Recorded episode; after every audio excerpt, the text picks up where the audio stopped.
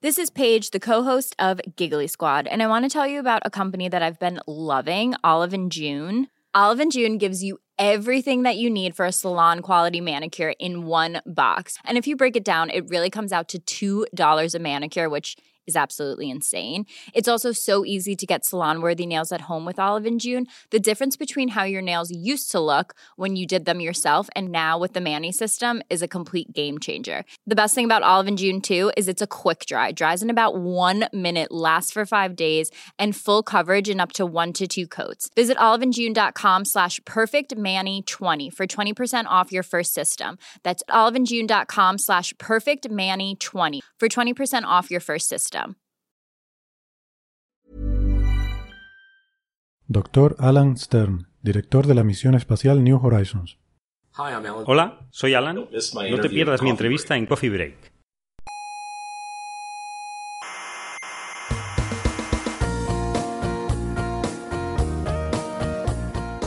Aquí comienza Coffee Break, la tertulia semanal de la actualidad científica. ¿Cuántas estrellas tiene la Vía Láctea? Entre 200.000 y 300.000 millones. ¿Cómo lo saben? ¿Las han contado? ¿Acaso las han contado? No, hombre, no, lo que se ha hecho es un estudio... Soberbios, científicos soberbios.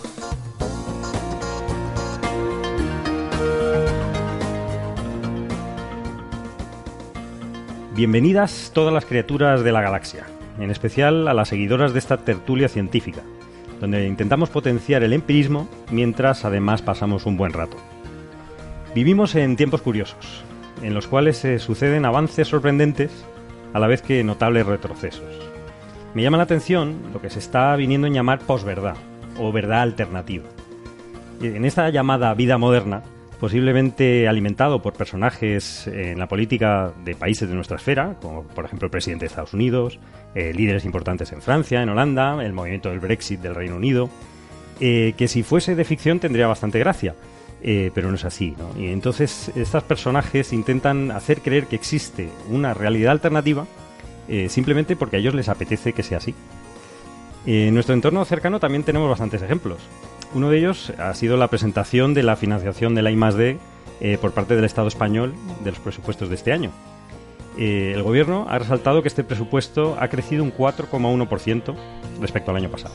Que recordar que el año pasado ya era el 66% del máximo que llegamos en 2009. Eh, cuando, cuando era el máximo de, antes de, que empezase la crisis. El problema es que lo que ha subido un 9% es la, el crédito financiero, es decir, los préstamos y anticipos que valen para empresas tecnológicas, eh, pero no para centros de investigación, porque los centros de investigación los préstamos no los pueden devolver. Entonces, eh, recordemos que este tipo de, financiación en diferentes años, en 2013, no se ha podido gastar ni la mitad. Eh, con lo cual, si hacemos los cálculos, realmente lo que hay una es una disminución de créditos no financieros del 2,6. Es decir, la verdad es que hay menos financiación para la ciencia base. En fin, en ciencia la posverdad no existe. Están los datos y luego las interpretaciones, más o menos completas, pero cada vez más cercanas a lo que llamamos la realidad. Esta creo que es la mejor herramienta para acercarnos al mundo que nos rodea y escapar de interpretaciones interesadas que no son más que engaños encubiertos. Yo soy Carlos Westendorf, arroba cwestend, y esto es Coffee Break, Señal y Ruido, donde además de datos también hay señal en las opiniones de nuestros queridos compañeros. Aquí tengo a, a- a estos mismos, a, a mi derecha a Héctor Socas, arroba hsocasnavarro. Hola, ¿qué tal, Carlos? ¿Qué tal? ¿Cómo estás? Eh, María Martínez, arroba 79 ronja. ¿Qué tal, Carlos? ¿Qué tal, María? Y Andrés Asensio, arroba a Asensio. Hola, ¿qué tal? ¿Qué tal? ¿Cómo Asensio. Asensio con R y ya doble al principio. Todo muy Me normal. voy a tener que cambiar el nombre porque queda como, 79 como lo que es. ronja, me lo dice parece en, una superheroína. en la edad del pavo. Eso no tiene que saber nadie. Porque Bueno. hay alguien escuchando. Bueno, a lo mejor. Si nos, si nos dicen algo en las redes sociales, le- lo sabremos. Es- ¿Hay, es- hay es alguien la, ahí? la prueba empírica. Si se, si se graba un programa y nadie lo escucha, ¿realmente, ¿Realmente se ha se ha grabado? grabado? Les recuerdo que nos pueden escuchar en iVoox y en iTunes. Y toda la información está en señalirruido.com. Agradecemos todas las sugerencias, por Twitter y Facebook sobre todo. En iVoox t- leemos a veces los comentarios, los solemos leer, pero realmente preferimos el contacto con usuarios eh, reales, entre comillas, ¿no? a los cuales podemos responder, interaccionar de una forma civil. ¿no? Eh, en la radio nos pueden escuchar en Canarias en las emisoras Icoden Daute Radio Radio El Día, Radio ECA y Ondas de Aiza. Y en Argentina en la 99.9 del Mar del Plata. Pero bueno, entremos en materia visible y no tan visible hoy. Hoy tenemos varios temas. Eh, tenemos el alimento de la vida en el sistema solar. Tenemos, eh, hay una visita importante que tenemos que mencionar. Tenemos noticias sobre exoplanetas, una rueda de prensa de la NASA, sobre mundos oceánicos, hablaremos de fuerzas extrañas, bueno, lo que nos dé tiempo. A lo mejor incluso a materias oscuras, no lo sé. Quizá em- empezar por la noticia del IAC de hoy, que es, es una, eh, una noticia de la revista prestigiosa revista Nature, eh, en la cual se publica hoy. eh, Prestigiosa, de verdad. sí. Con todo lo que hemos dicho aquí en esos programas de Cuando esta publican un noticia. artículo de compañeros nuestros, es Oye. prestigiosa. Ah, porque el artículo es bueno en sí, pero la revista, La revista es dudosa. Lo que pasa es que si publicas en esta revista o en Science, sí, inmediatamente te llaman de todos los medios de comunicación. Sí. Con lo cual, sí, sí, por lo menos tiene relevancia. ¿no? sí, sí. Y eso es lo que, lo que me estaba comentando. Ahora, luego al final del programa pondremos una entrevista a uno de los integrantes de- del gran equipo. eh, del IA del- por parte del IACIES, Felipe Murgas, un, un investigador de, de esta casa. Y le- el artículo es un- sobre eh, un- una super tierra transitando una estrella de tipo N, M, una estrella fría, y que es como el candidato eh, mejor para detectar una atmósfera en, una, en un eh, planeta tipo eh, terrestre y en el cual podamos eh, eventualmente encontrar vida.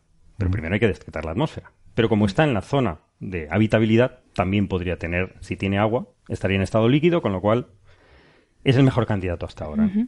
Al final, al final pondremos la, la- la entrevista. Valgan aquí todas las, eh, todas las palabras de advertencia y de, ¿no? y de ponernos un poco, coger todo esto ahí con un granito de sal, como dicen los an- Ujú. anglófilos, porque, claro, estas estrellas ya hemos dicho que son problemáticas, lo de la zona de habitabilidad, hemos hablado muchas veces de todos los problemas que tienen. Curiosamente, esta estrella no tiene fulguraciones. Ah, estupendo. No es me lo muy creo. raro.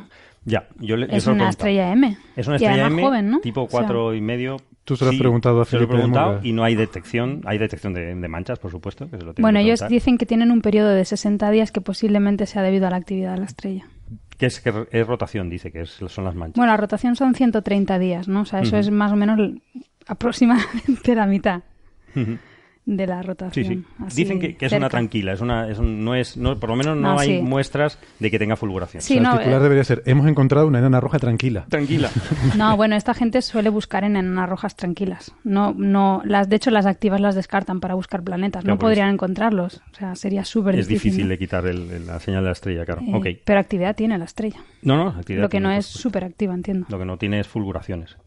Por ahora. Visibles desde aquí. Visibles desde aquí a, a día de hoy. ¿no? Bueno, es más tranquila que la de Trappist. entonces. Bastante más y que Próxima Centauri, muchísimo Mm, más. Mucho más tranquila, vale. Me quedo más tranquila. Te quedas más tranquilo. ¿no?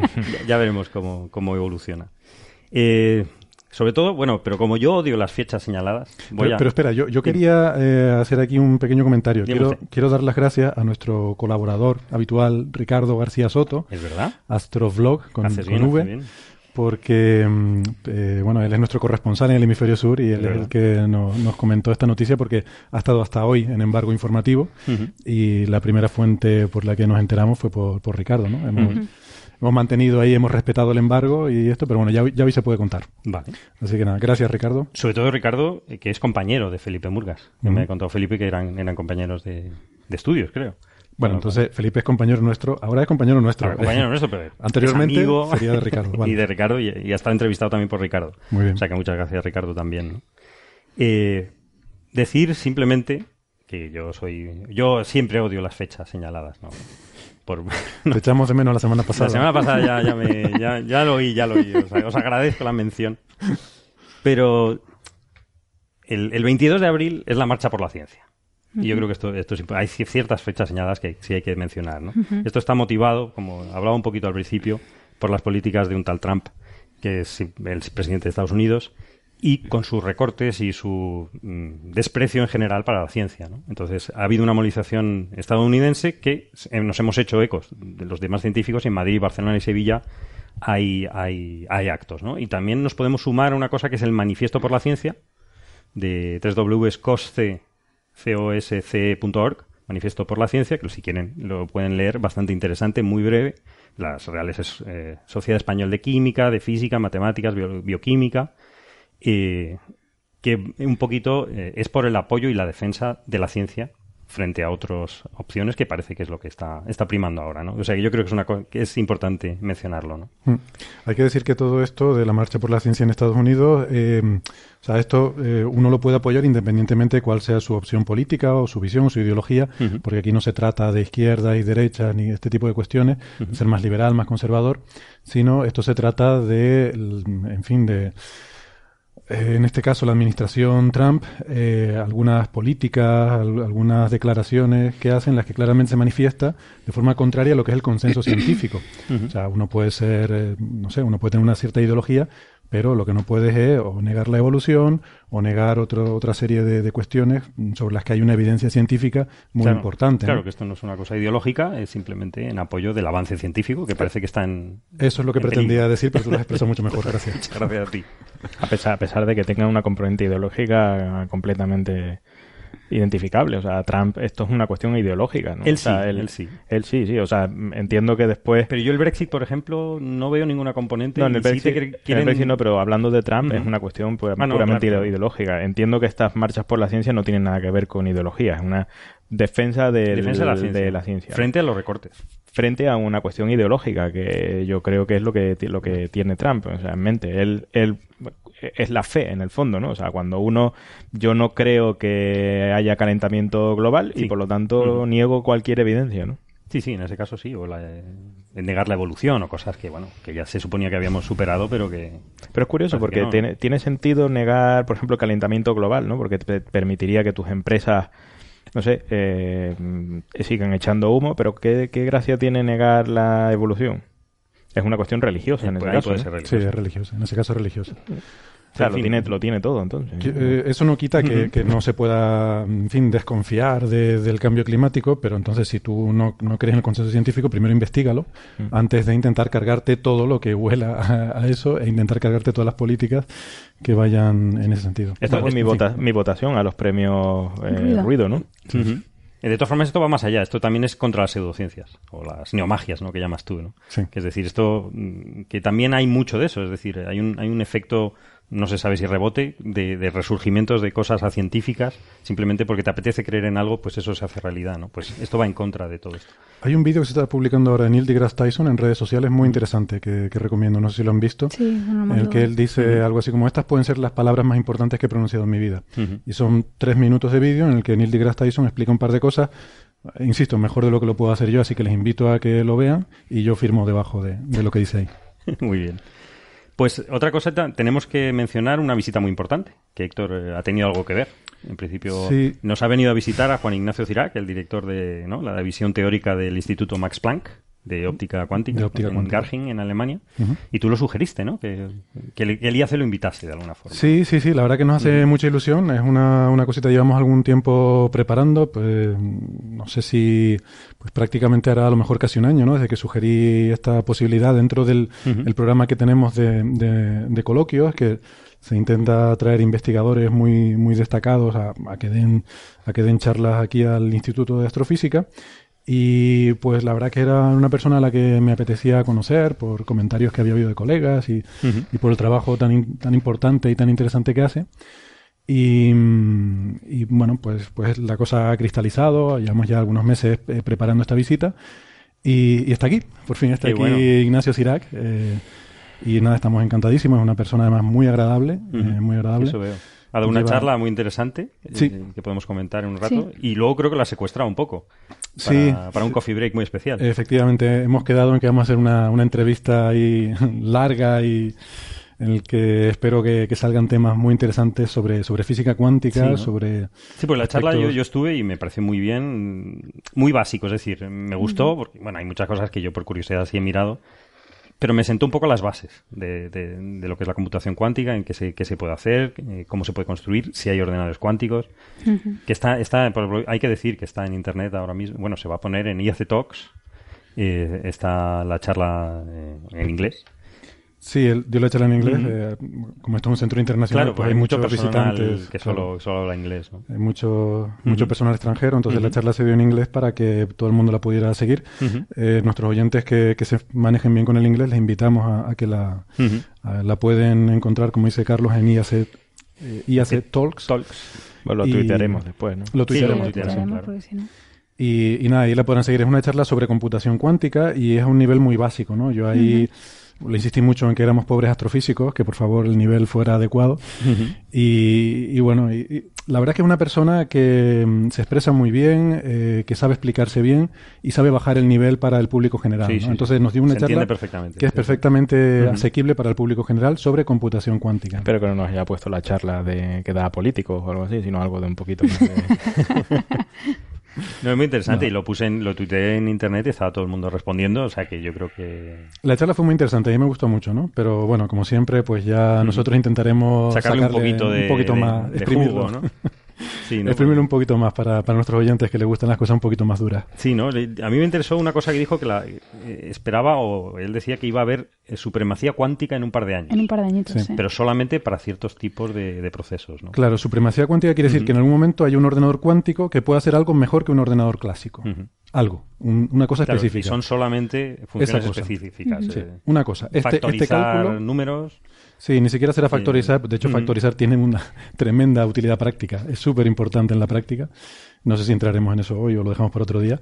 Pero nuestro estilo de vida depende de factorizar. O sea, Sí, ¿no? los que compramos mucho por internet. eh, Sí, no, la- para el tema de criptográfico, ¿no? Lo que Claro. pasa es que ya hay, como dijo Francis el otro día, ya hay otra criptografía cuántica que no se basa en eso realmente. Es decir, que, el- que Sí. está hecha con ordenadores cuánticos, que con los clásicos no se puede hacer, y que en el momento que, el- que, que haya supremacía cuántica, los ordenadores cuánticos puedan factorizar infinitamente más rápido que los clásicos, no, el, el comprar por internet no se va a basar en la criptografía clásica. Pero, pero todo lo que lo que existe y que está almacenado, que puede estar eh, encriptado, pues se puede desencriptar, Pero eso no es tan grave. Eso Porque lo que casi toda la información está en correos electrónicos o en, o en documentos que no bueno, están pero yo que sé, seguro que seguro que la NSA, la CIA y tal tiene documentación encriptada en sus propios Seguramente. Pero ya está. Yo creo que cuando llegue esto, eh, ya estará obsoleta.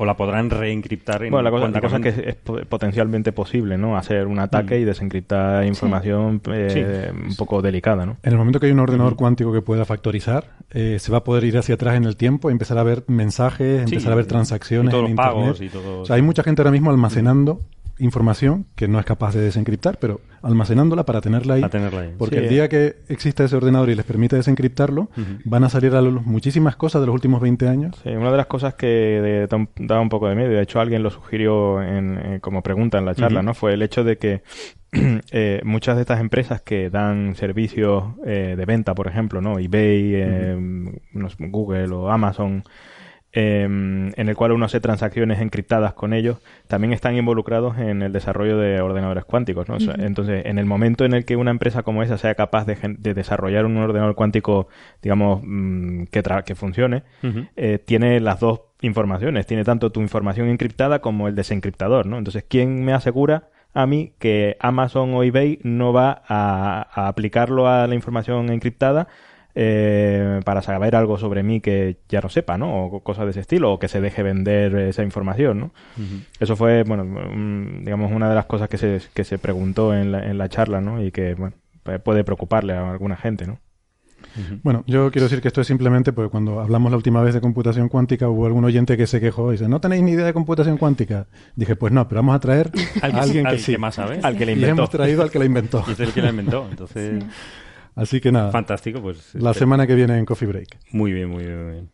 Sí, bueno, también dijo que, que ahora mismo no hay ordenadores cuánticos. Sí, eso fue interesante. sí. Es decir, que hay unos prototipos, pero que no se pueden considerar realmente, ¿no? Que, que el problema es la de coherencia. No sé si merece la pena Sí, explicarlo. esta es una de las cosas que, que, bueno, es solo un, un detalle, ¿no? Sí. O sea, eh, es una empresa de Vancouver, ¿no? Que ve- vende D-Wave, que vende ordenadores cuánticos, que realmente, eh, al parecer, no sirven para nada, pero cuesta cada uno de ellos 15 millones de dólares y han vendido tres unidades. ¿no? Sí, ¿no? Es muy curioso. Es muy curioso. ¿no? Eh, después ya nos contó un par de detalles eh, sobre a quién han vendido esos Las ordenadores, teorías, ¿no? Teorías, Eh, teorías de por qué de se la- vendieron. Sí, No, o sea, no- no estoy seguro si esa información es publicable o No, no, probablemente no, pero- Vamos a callar, pero dejamos la intriga, que es como mucho mejor. Claro, claro. y, y no, pero que, pero dice que, en fin, que la corrección de errores sí se puede hacer. Eso me, me sorprendió, que, que es una cosa que se está discutiendo. No sé, no sé exactamente cómo, pero que sí se podía mantener. que, que no es algo nuevo, o sea, Ujú. todas Sí. toda la, todos los eh, ordenadores actuales llevan siempre Mm. corrección de errores, ¿no? O Sí, sea, mm, ningún, ningún chip de ninguna CPU supone que va a ser, a ser capaz de hacer los cálculos correctamente, ¿no? O sea, siempre llevan correcciones de errores. Todo el, pro- el protocolo TCP/IP, o sea, toda la comunicación por internet se basa en Sí. cómo corregir errores. Pues tú mandas un paquete y no sabes si aquello va Claro. a llegar, cómo va a Claro, llegar. pero eso es una corrección de errores de un único nivel y con eso basta. Pero Sí, en los ordenadores es- cuánticos, la corrección de errores, como es una medida sobre los datos, y estamos hablando de cuántica, en cuanto haces la medida, ya introduces un problema. Entonces hay que hacer una corrección de errores de esa medida, que es una corrección de errores. Entonces hay que hacer corrección de errores de la corrección de errores. sí, y así errores. empiezas Una a corrección hacerlo- jerárquica de errores. hacerlo jerárquico y hasta dónde paras. Es lo que me quedé un poco flipando, ¿no? Bueno, pa- paras hasta que más o menos una cierta probabilidad sabes que no va a haber ningún error, ¿no? Sí, hay un umbral. Y, hay un, y por lo visto lo que él dijo es que hay un umbral que se, que, que se, que se para y que es eficiente y que no has perdido todas las ventajas de tener un ordenador cuántico. Mm. Porque si, si la corrección de errores es, es exponencial también, entonces has perdido ya el rendimiento de la máquina. Claro. Pero que sí se puede hacer, ¿no? O sea que no hay ordenadores cuánticos, pero se podrán conseguir.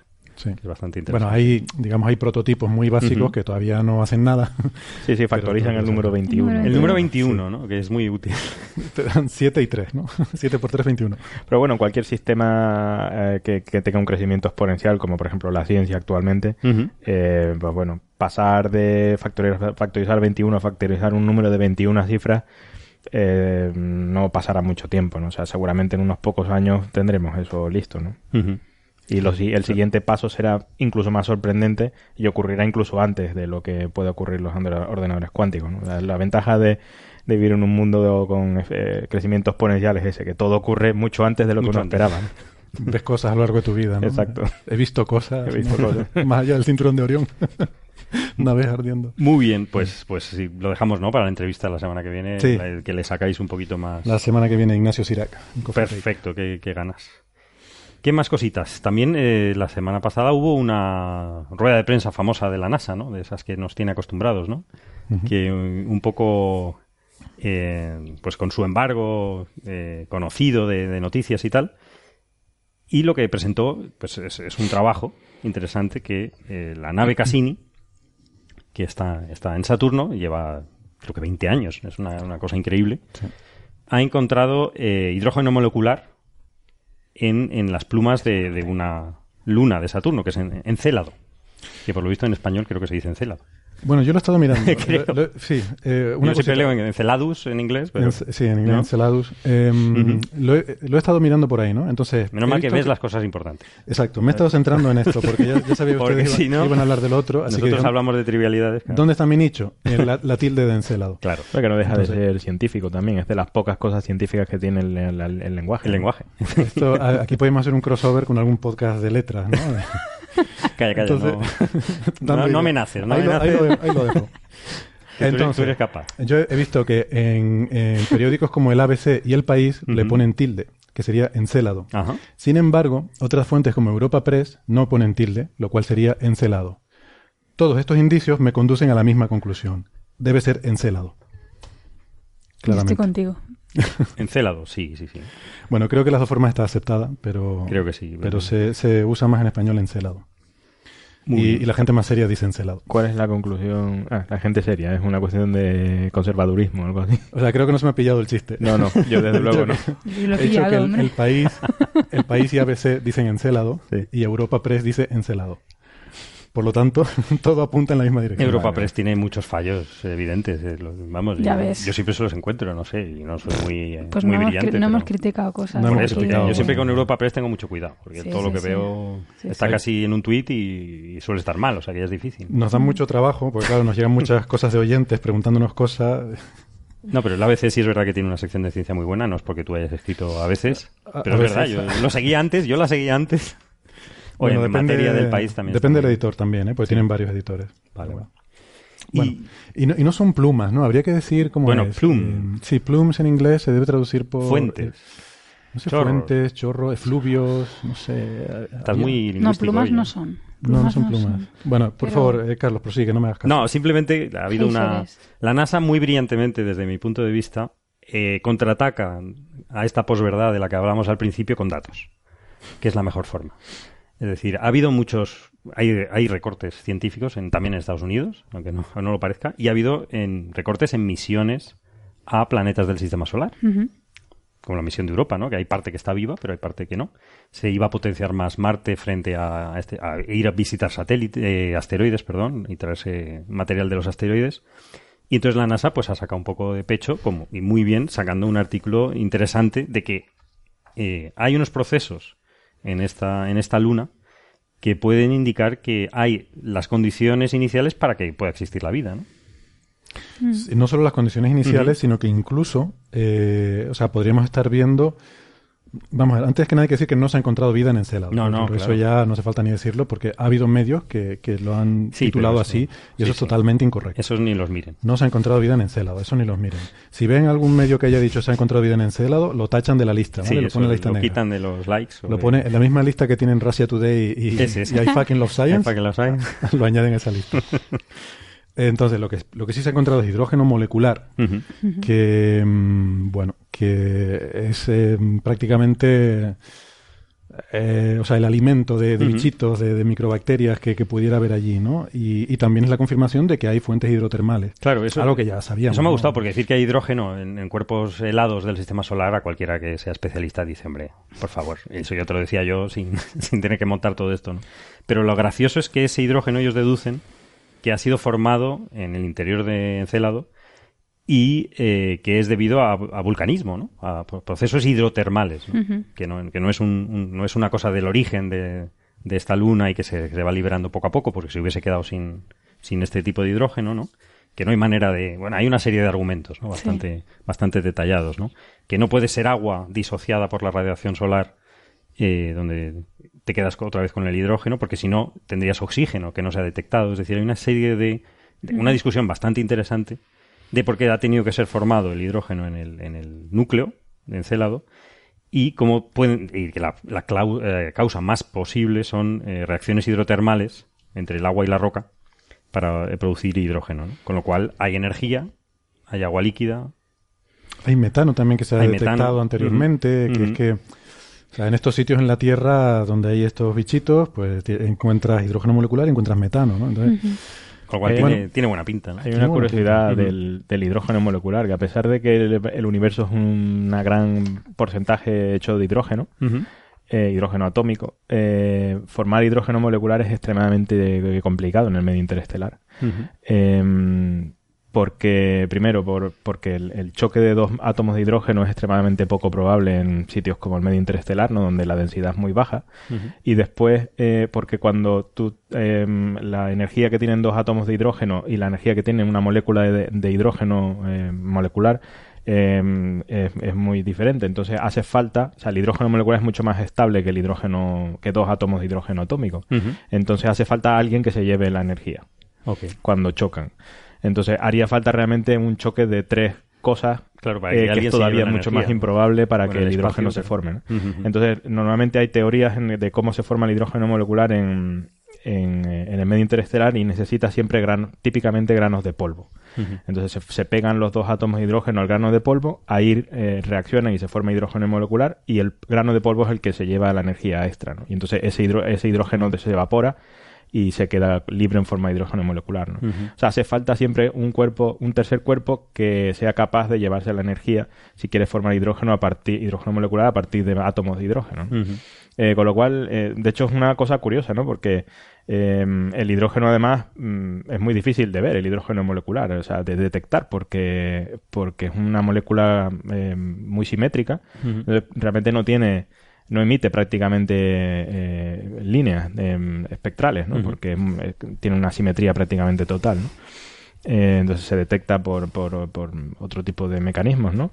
Y, y no se sabía si realmente había hidrógeno molecular en el, en el universo, ¿no? Hasta que, bueno, se empezó a, a detectar, se, se empezó a detectar, por ejemplo, agua, que es un derivado de- del hidrógeno molecular, o sea, se- hace falta unir dos átomos de hidrógeno para, form- para formar una molécula de agua, ¿no? Entonces empezaron a encontrar vías de cómo formar átomos de hidrógeno, muchos de, de ellas, de esas vías, de hecho, necesitan átomos que estén ionizados, o sea, necesitas gen- fuentes de energía, ¿no? O sea, como, como este tipo de, Claro. de cosas hidrotermales, ¿no? O sea, eh, eh, eh, siempre me ha resultado curioso, ¿no? Como eh, una cosa tan simple como el hidrógeno molecular es, es algo realmente complicadísimo de formar, ¿no? En el universo. pues sí, sorprendente. Curioso, interesante. Decir simplemente la, que la Cassini, la nave que lo ha detectado, es una misión antiquísima, ¿no? Que diseñada en los años 80, que es alucinante, que eh, se lanzó en el 97. Pronto Como- celebraremos su aniversario. No vamos a celebrar nada de, de- de muertes de nadie, ni de, ni de nada. Hombre, seríamos innovadores celebrando el cero aniversario. Este es el cero aniversario porque eh, creo que a partir de, estos días va a empezar eh, su gran final. El gran final lleva desde 1997, ¿no? En 2004 creo que llegó a... Como, como a Héctor sé que le gustan los datos. Me encanta. Te encanta. Dame ese datos, ese gran favor, final dame. lleva, lleva una E al final. eh, gran Sí, final. gran eh, final. El gran finale... Señor es- Spock, por favor, Señor Spock. dame datos. Pues eh, soy más de data, eh, de todas formas. Data, pero eh, eh, llegó a la nave Cassini en el 2004 a Saturno y es la primera sonda espacial en entrar en, en órbita de Saturno. Y el plan inicial fue de cuatro años, que se ha ampliado ya tres veces más, ¿no? por lo menos, ¿no? Mm. Eh, incluía, bueno, hay mil cosas, ¿no? Incluía la, la- una lanzadera Huygens, que, que es la- el primer aterrizaje en Titán, una de las lunas, que también es una luna bastante chula de, de Saturno, en la cual los seres humanos no, les, no nos harían falta trajes, eh, porque hay una presión y media eh, de, la, de la terrestre. Lo que pasa es que, claro, eh, hay nitrógeno y metano, es decir, el, el aire es... No, no es muy bueno, pero necesitaríamos un poquito de Bueno, un respirador. una máscara, ¿no? Para una mascarita. Incómodo, Y huele muy mal. Huele mal, sí, eso sí. ya Bueno, huele sí, como, los, como los volcanes, ¿no? con los volcanes. Sí. Y un poquito una manta esperancera, ¿no? Que, en fin, los que no sean canarios, pues es, una- es un, un utensilio Muy obrigado. bueno, para algo- abrigarse porque hace algo 200 grados parecido, bajo parecido a la laguna, más o menos. Es como la laguna, a 200 grados bajo cero, 180. Hay sitios en la Tierra, bueno, sí, verdad. No, no es un sitio agradable. Entonces, pero al habría menos que puedes ir sin abrigarse, ¿no? escafandra, ¿no? La laguna, dices. Sí, escafranda, pero con Rebequita, ¿no? Entonces, porque... Y, en fin, que esta nave Cassini eh, empieza su gran final, que es ya no solamente eh, hacer imágenes y, de- y con sus eh, medir eh, espe- con espectrógrafo de masas ni el, el análisis del polvo, que es lo que han venido estado haciendo hasta ahora, se va a meter entre los anillos. Y entonces esto ya es eh, alto riesgo, digamos. Es el eh, con las últimas 22 creo que órbitas lleva ciento, bueno, pasó por, por Titán 126 veces. O sea, se ha, detectado y fotografiado Titán en, de todas las formas posibles. Hay unas imágenes alucinantes, en Twitter las pueden ver, que de los que hemos eh, crecido con el Voyager y esas imágenes, estas son muchísimo más uh, espectaculares. Bueno, y no solo en Twitter. Se te está notando, Carlos. Perdón, a- en Facebook también hay inteligencia. ¿Hay algo más que ¿Hay Twitter? al- ¿hay No, algo pero- más que Twitter? Pero imágenes sí hay. Bueno, sí, para eso se hizo, de hecho. Ahora, ahora Twitter es internet, ¿no? Como... Ay, para mí sí. bueno, Twitter y lo que no sea Russia Today. Entonces, eh, va, va a hacer varios pasos, eh, pases por, por órbitas, por, por los anillos internos, y al final, el 15 de septiembre, pues Es acabará honrosamente tomando datos con un gran Frita. científico. ¿Mm? Frita. Sí, bueno, pero for- for- como todos nosotros formaremos parte del universo, Sí. nuestros átomos se disgregarán y será muy bonito. No lo celebraremos, pero celebraremos su vida, ¿no? te ha quedado bien. Su obra. Hay, hay que decir que esto se hace para evitar el riesgo de contaminación. Sí, de eso es muy chulo. de la- o sea, es interesante porque Sí, sí. justamente estamos hablando de la posibilidad de ver vida y esto ya se previó desde el principio. Entonces estaba previsto que al final de la misión fuera estrellarlo contra Saturno para evitar que pudiera contaminar algún sitio donde pudiera, eh, Ujú. pudiera haber, haber vida y que la sonda de alguna forma la contaminara con microorganismos terrestres. ¿no? O sea que a mí me gusta que se tomen estas cosas en consideración. Sí, sí, se había pensado estrellar en una luna de Saturno, pero ahí contaminarías cualquier cosa. O sea, hay, hay microbios que pueden sobrevivir 200 grados bajo cero. Podrían. Entonces lo mejor es, Hmm. es que acaben en, en- en el, en Saturno, ¿no? Que es, es, es muy bonito y bueno. Y muy limpio también, muy higiénico, ¿no? O sea, ahí es donde no dejamos ni, ningún rastro, ¿no? ¿Qué más? ¿Algo más? Bueno, tenemos también de, de Europa, también ha habido Ah, sí, una, sí. una noticia, ¿no? De la, razón. Europa, la luna de Júpiter. Ya tenemos Encélado, la de Saturno, y Europa, la de Júpiter. Sí. Europa mola mucho porque es la de 2010, Ah, vale, vale, vale. ¿vale? Y también hay una noticia de que se ha visto un geyser, No volvamos otra vez. se ha, se ha visto un geyser en Europa, bueno, se han visto varios, ¿no? Pero lo que se ha detectado estos días, o lo que se ha publicado, es que uno de estos geysers eh, parece que se ha repetido. Entonces, em, Sí, se vio con el Hubble, ¿no? Creo. con el Hubble que eh, había un, o sea, bueno, de estos que se han visto ahora, uno de ellos es uno que se había visto anteriormente, entonces Ujú. parece ser- parecería ser una actividad periódica, o bueno, o por lo menos que se repite, y esto pues es interesante porque mm, te permite estudiarlo mejor. Estos geysers, por supuesto, son muy importantes, pues por lo mismo que los encelados, porque en ambos casos tenemos una corteza helada de varios kilómetros y debajo un océano, y debajo de ese océano hay un lecho rocoso donde hay actividad volcánica, actividad hidrotermal, que es producida por las mareas o bien de Saturno o bien de Júpiter, y esa es la fuente de energía de la que se podrían nutrir estos microorganismos que pudieran vivir ahí. A mí me encanta porque eh, cada vez mm, estos sitios parecen más eh, idóneos para la vida. Y hombre, molaría muchísimo si descubriéramos vida en Europa. Entonces 2010 sería la película profética en la que se profetiza la vida en Europa. eh, Pero con sea, esta, con esta noticia de Celado se ha puesto por encima de Europa. Sí, un poco sí. Ahora está un poquito por encima de Europa, tengo que admitirlo, tengo que admitirlo, pero yo estoy convencido que es porque Cassini está en Saturno. Si Cassini estuviera en Júpiter, Ya, bueno, claro. Eh, estaría viendo esto en Europa e incluso más. si más pasaste por Europa, claro. ¿Por qué? Porque Júpiter es más grande que Incluso Saturno. más. ¿Eh? Que me ha hecho gracia lo de incluso más. Incluso más. Entonces, eh, bueno, no lo sé. O sea, yo creo que Europa y Encelado eh, bueno, eso mo- molan mucho. Y, y esto cambiaría. O sea, si se descubriera vida en Europa mañana, tendríamos que revisitar la discusión de 2001 frente a 2010. Porque claramente esto cambiaría el juego. No O sea, sé yo, una ¿eh? situación. No sé yo si eso lo merece. Víctor creo que está nervioso. Sí, ¿no? Pero bueno. Pero, hablando de 2001-2010, que hubo un crossover eh, la semana pasada muy espectacular, un una- un reto pasada. sobre esas películas. Creo que había un, un, un cálculo, ¿no? Que teníais que hacer Hay- cada uno. hay una tarea parte, ¿no? pendiente, Una sí, tarea, sí. ¿no? Ahí ¿Tú hiciste la tuya? Yo hice la mía. Ah, muy bien. Aquí, aquí traigo mis deberes para hoy. Nacho, la semana pasada, Nacho Trujillo, nos puso deberes, nos puso tarea a, a Daniel Marín de Radio Skylab y, y a un servidor de Coffee Break. Por suerte le puso lo difícil a, a Daniel Marín.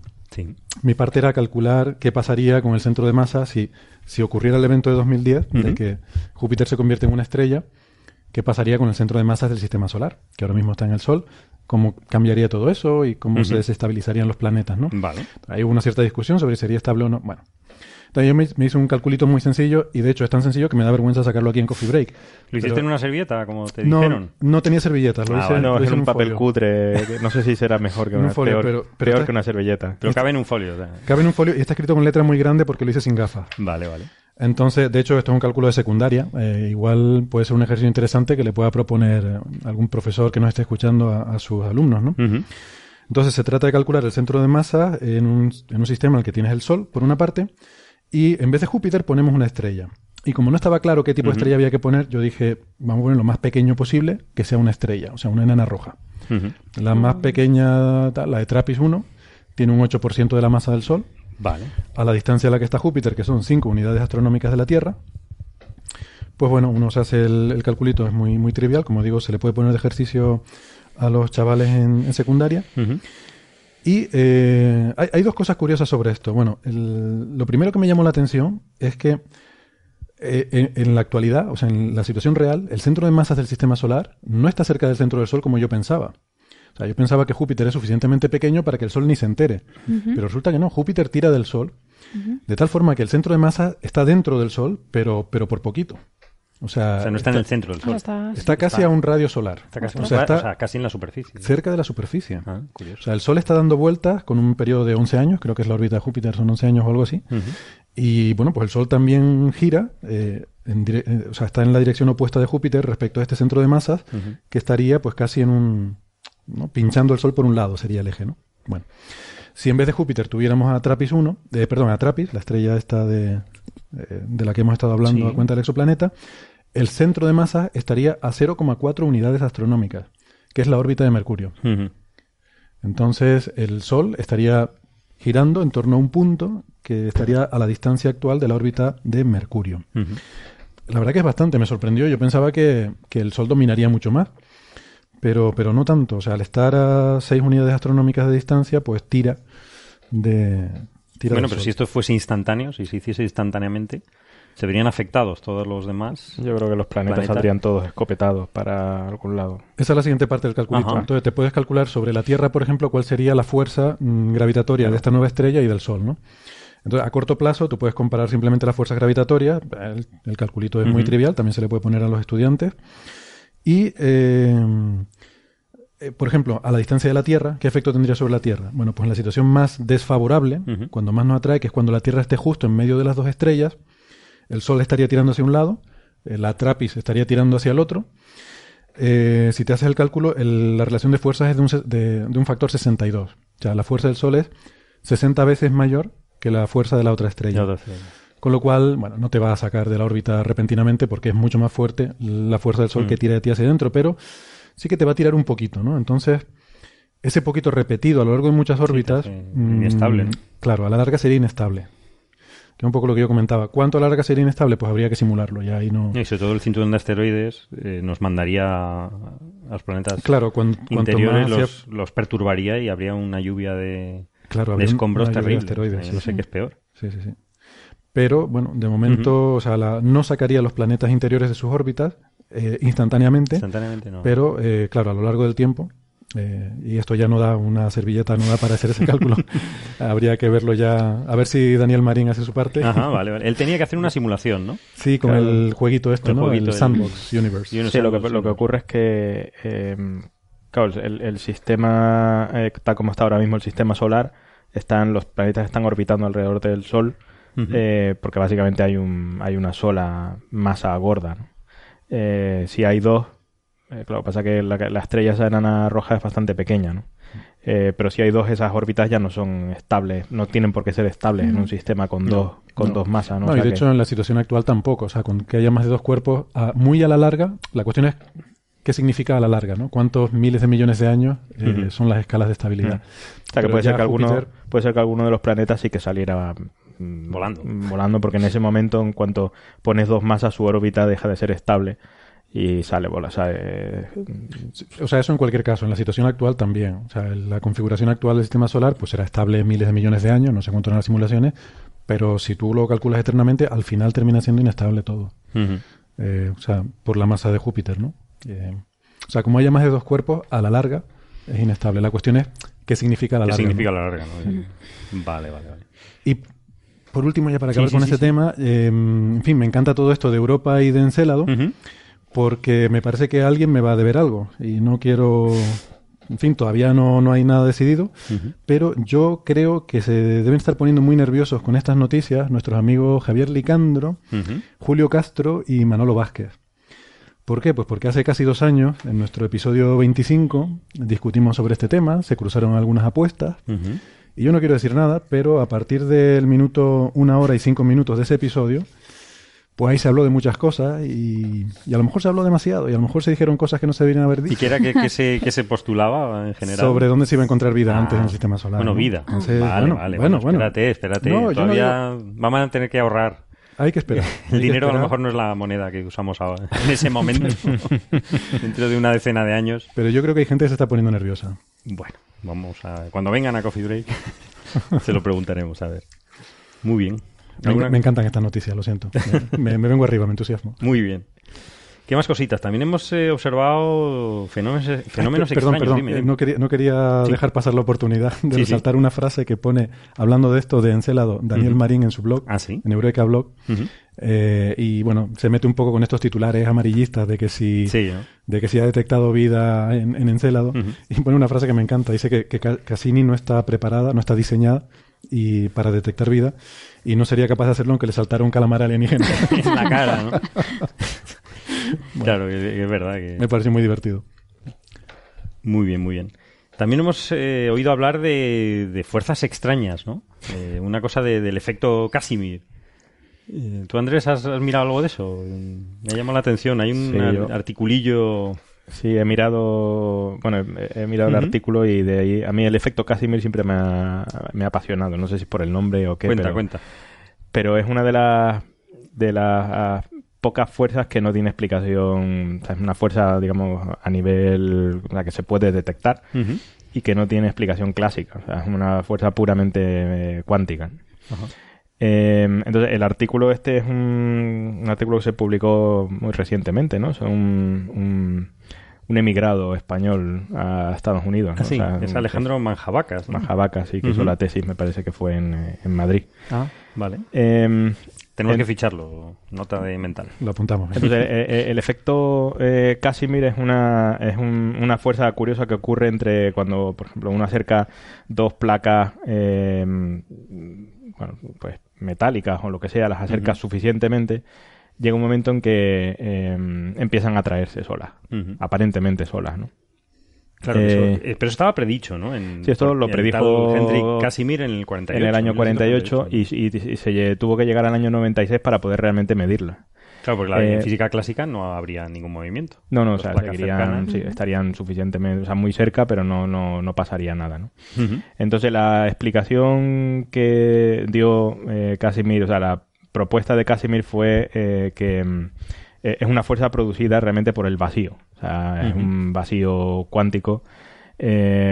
Su explicación fue basada en, en- en- en teoría ondulatoria, o sea, eh, eh, el vacío, que creo que no sé, ya lo hemos comentado en su momento, ¿no? Realmente no está, va- no No está está vacío. vacío, está lleno de eh, cuánticamente se pueden suponer que son osciladores armónicos, cada uno con, bueno, con su energía, ¿no?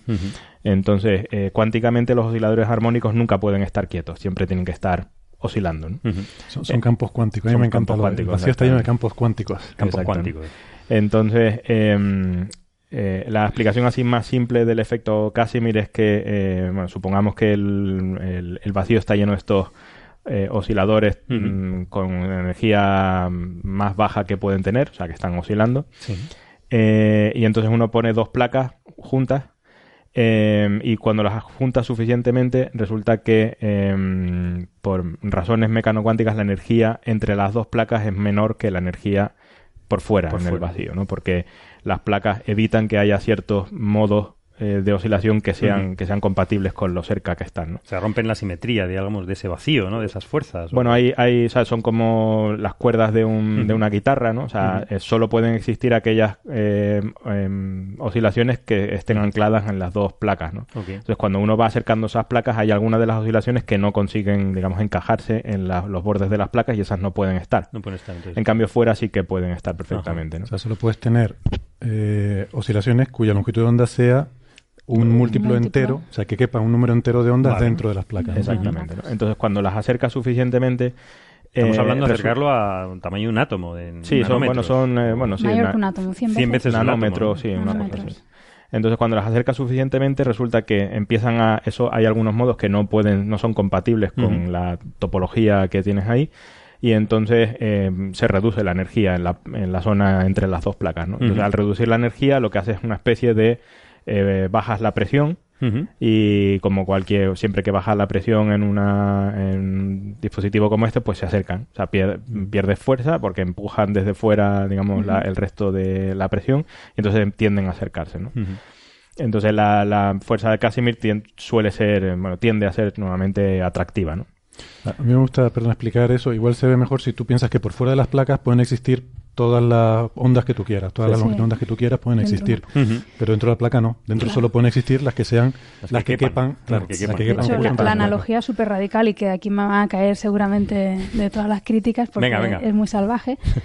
Eh, lo pienso como una pelota, eh, como una piscina estas de pelotas, ¿no? Pero que no todas las pelotas tienen el mismo tamaño, sino que hay todos los tamaños posibles de pelotas. Tú pones dos placas y empiezas a juntarlas, pues van saliendo para afuera todas las pelotas grandes, ¿no? La grande. Y cuando las acercas lo suficiente te quedan solamente aquellas pelotas que son compatibles con la distancia. Entonces, bueno, pues al final lo que tienes dentro es un subconjunto de todo lo que podría haber. Y en el fondo es una diferencia de energía y eso hace, bueno, diferencia de presiones, Claro, pues un gradiente de presiones hace claro. un- que tengas una fuerza que empuja las placas, ¿no? Pues Vale. esa es buena analogía. Sí, claro. sí, sí, sí. Entonces, esta fuerza de Casimir es muy exótica, ¿no? Y se ha propuesto para cosas que no son tan exóticas, como por ejemplo la fricción. O sea, ¿por qué las cosas rozan cuando van caminando, no? Eh, Las cosas macroscópicas. Sí, sí, sí, a nivel O sea, no, no a macroscópico. cosas O sea, muy pequeñitas, ¿no? Porque, porque se Ujú. pegan Ah, ciertas cosas a unas cosas a otras, ¿no? O sea, Ajá. eh, em, de hecho, por ejemplo, hay, pe- hay cosas que se pegan sin necesidad de pegamento, simplemente poniendo una encima de la otra eh, se pegan, Entonces, sí, pues se ha, se super- bueno, en algunos casos son otros mecanismos, pero, pero en algunos casos se ha, se ha- se ha considerado que la fuerza de Casimir es la que realmente lo está pegando. Pero tiene que ser para cosas conductoras, exclusivamente, para sí. algo metálico, algo conductor. ¿no? Tiene Eh, que ser, para que, para que sea efecto Ujú. Casimir tendría que ser Sí. algo, Sí. algo metálico. Entonces, eh, claro, al ser eh, solamente, eh, eh, o sea, eh, también se ha, se ha visto que, por ejemplo, si las placas no son exactamente paralelas, sino son rugosas, pues se produce una cierta componente de la fuerza en la dirección, eh, la dirección de la superficie. ¿no? Ajá. Normalmente son, at- son puramente atractivas, pero puede ser que haya componentes eh, laterales. ¿no? Entonces esta, esta gente lo que hace es eh, un, un experimento curioso, ¿no? Experimento mental, eh, que es pone a, gi- a girar una bolita encima de una superficie perfectamente plana, ¿no? Vale. y eh, llega a la conclusión de que si la bolita está girando, eh, la interacción de la rotación con la, con la fuerza, con el efecto Casimir, hace que la bolita se mueve hacia un lado. O sea, el, el, digamos, el símil típico sería, pues, yo que sé, uno tiene una rueda girando eh, en, el, en el aire y cuando la apoyas sobre una superficie se mueve hacia un lado. Ujú. O sea, es una especie de transformación directamente eh, de... Pero sin tocar esa superficie. Claro, en ese caso, el caso de la rueda hay una fricción, o sea, hay un contacto, claro. pero en este caso no hay con- no hace falta contacto, ¿no? O sea, simplemente por, por la interacción entre la fuerza y la rotación se genera un movimiento lateral. Entonces, claro, esto es muy suge- sugerente, ¿no? Porque implica que uno podría llegar a ser motores o mover cosas Claro. sin necesidad de contacto. Eh, simplemente pues poniendo a girar una, las cosas encima de una superficie, si están suficientemente Mente cerca, cerca, eh, pues podrían ponerse a, a mover, ¿no? Sin necesidad de, de Claro, contacto. claro. ¿no? Ujú.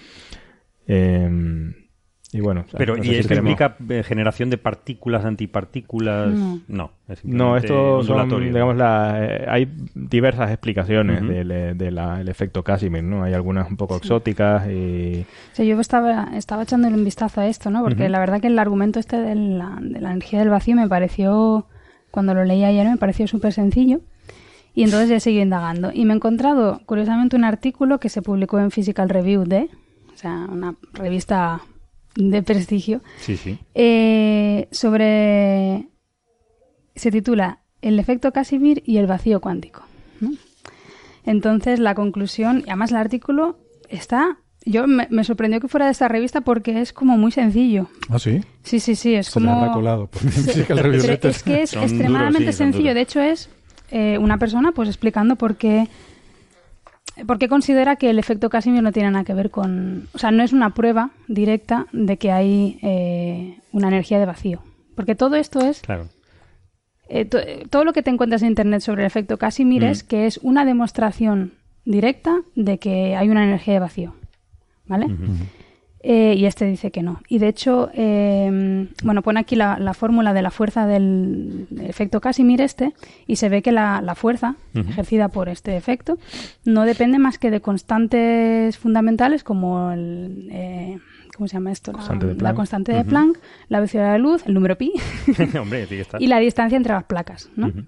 Entonces esto te da una idea que es algo universal porque no depende de las características de la placa, si cuál es su conductividad, no te, no te depende de esas cosas. Entonces, claro, te da toda la sensación de que esto tiene que ver con alguna cosa muy fundamental como por ejemplo la energía de vacío. Mm.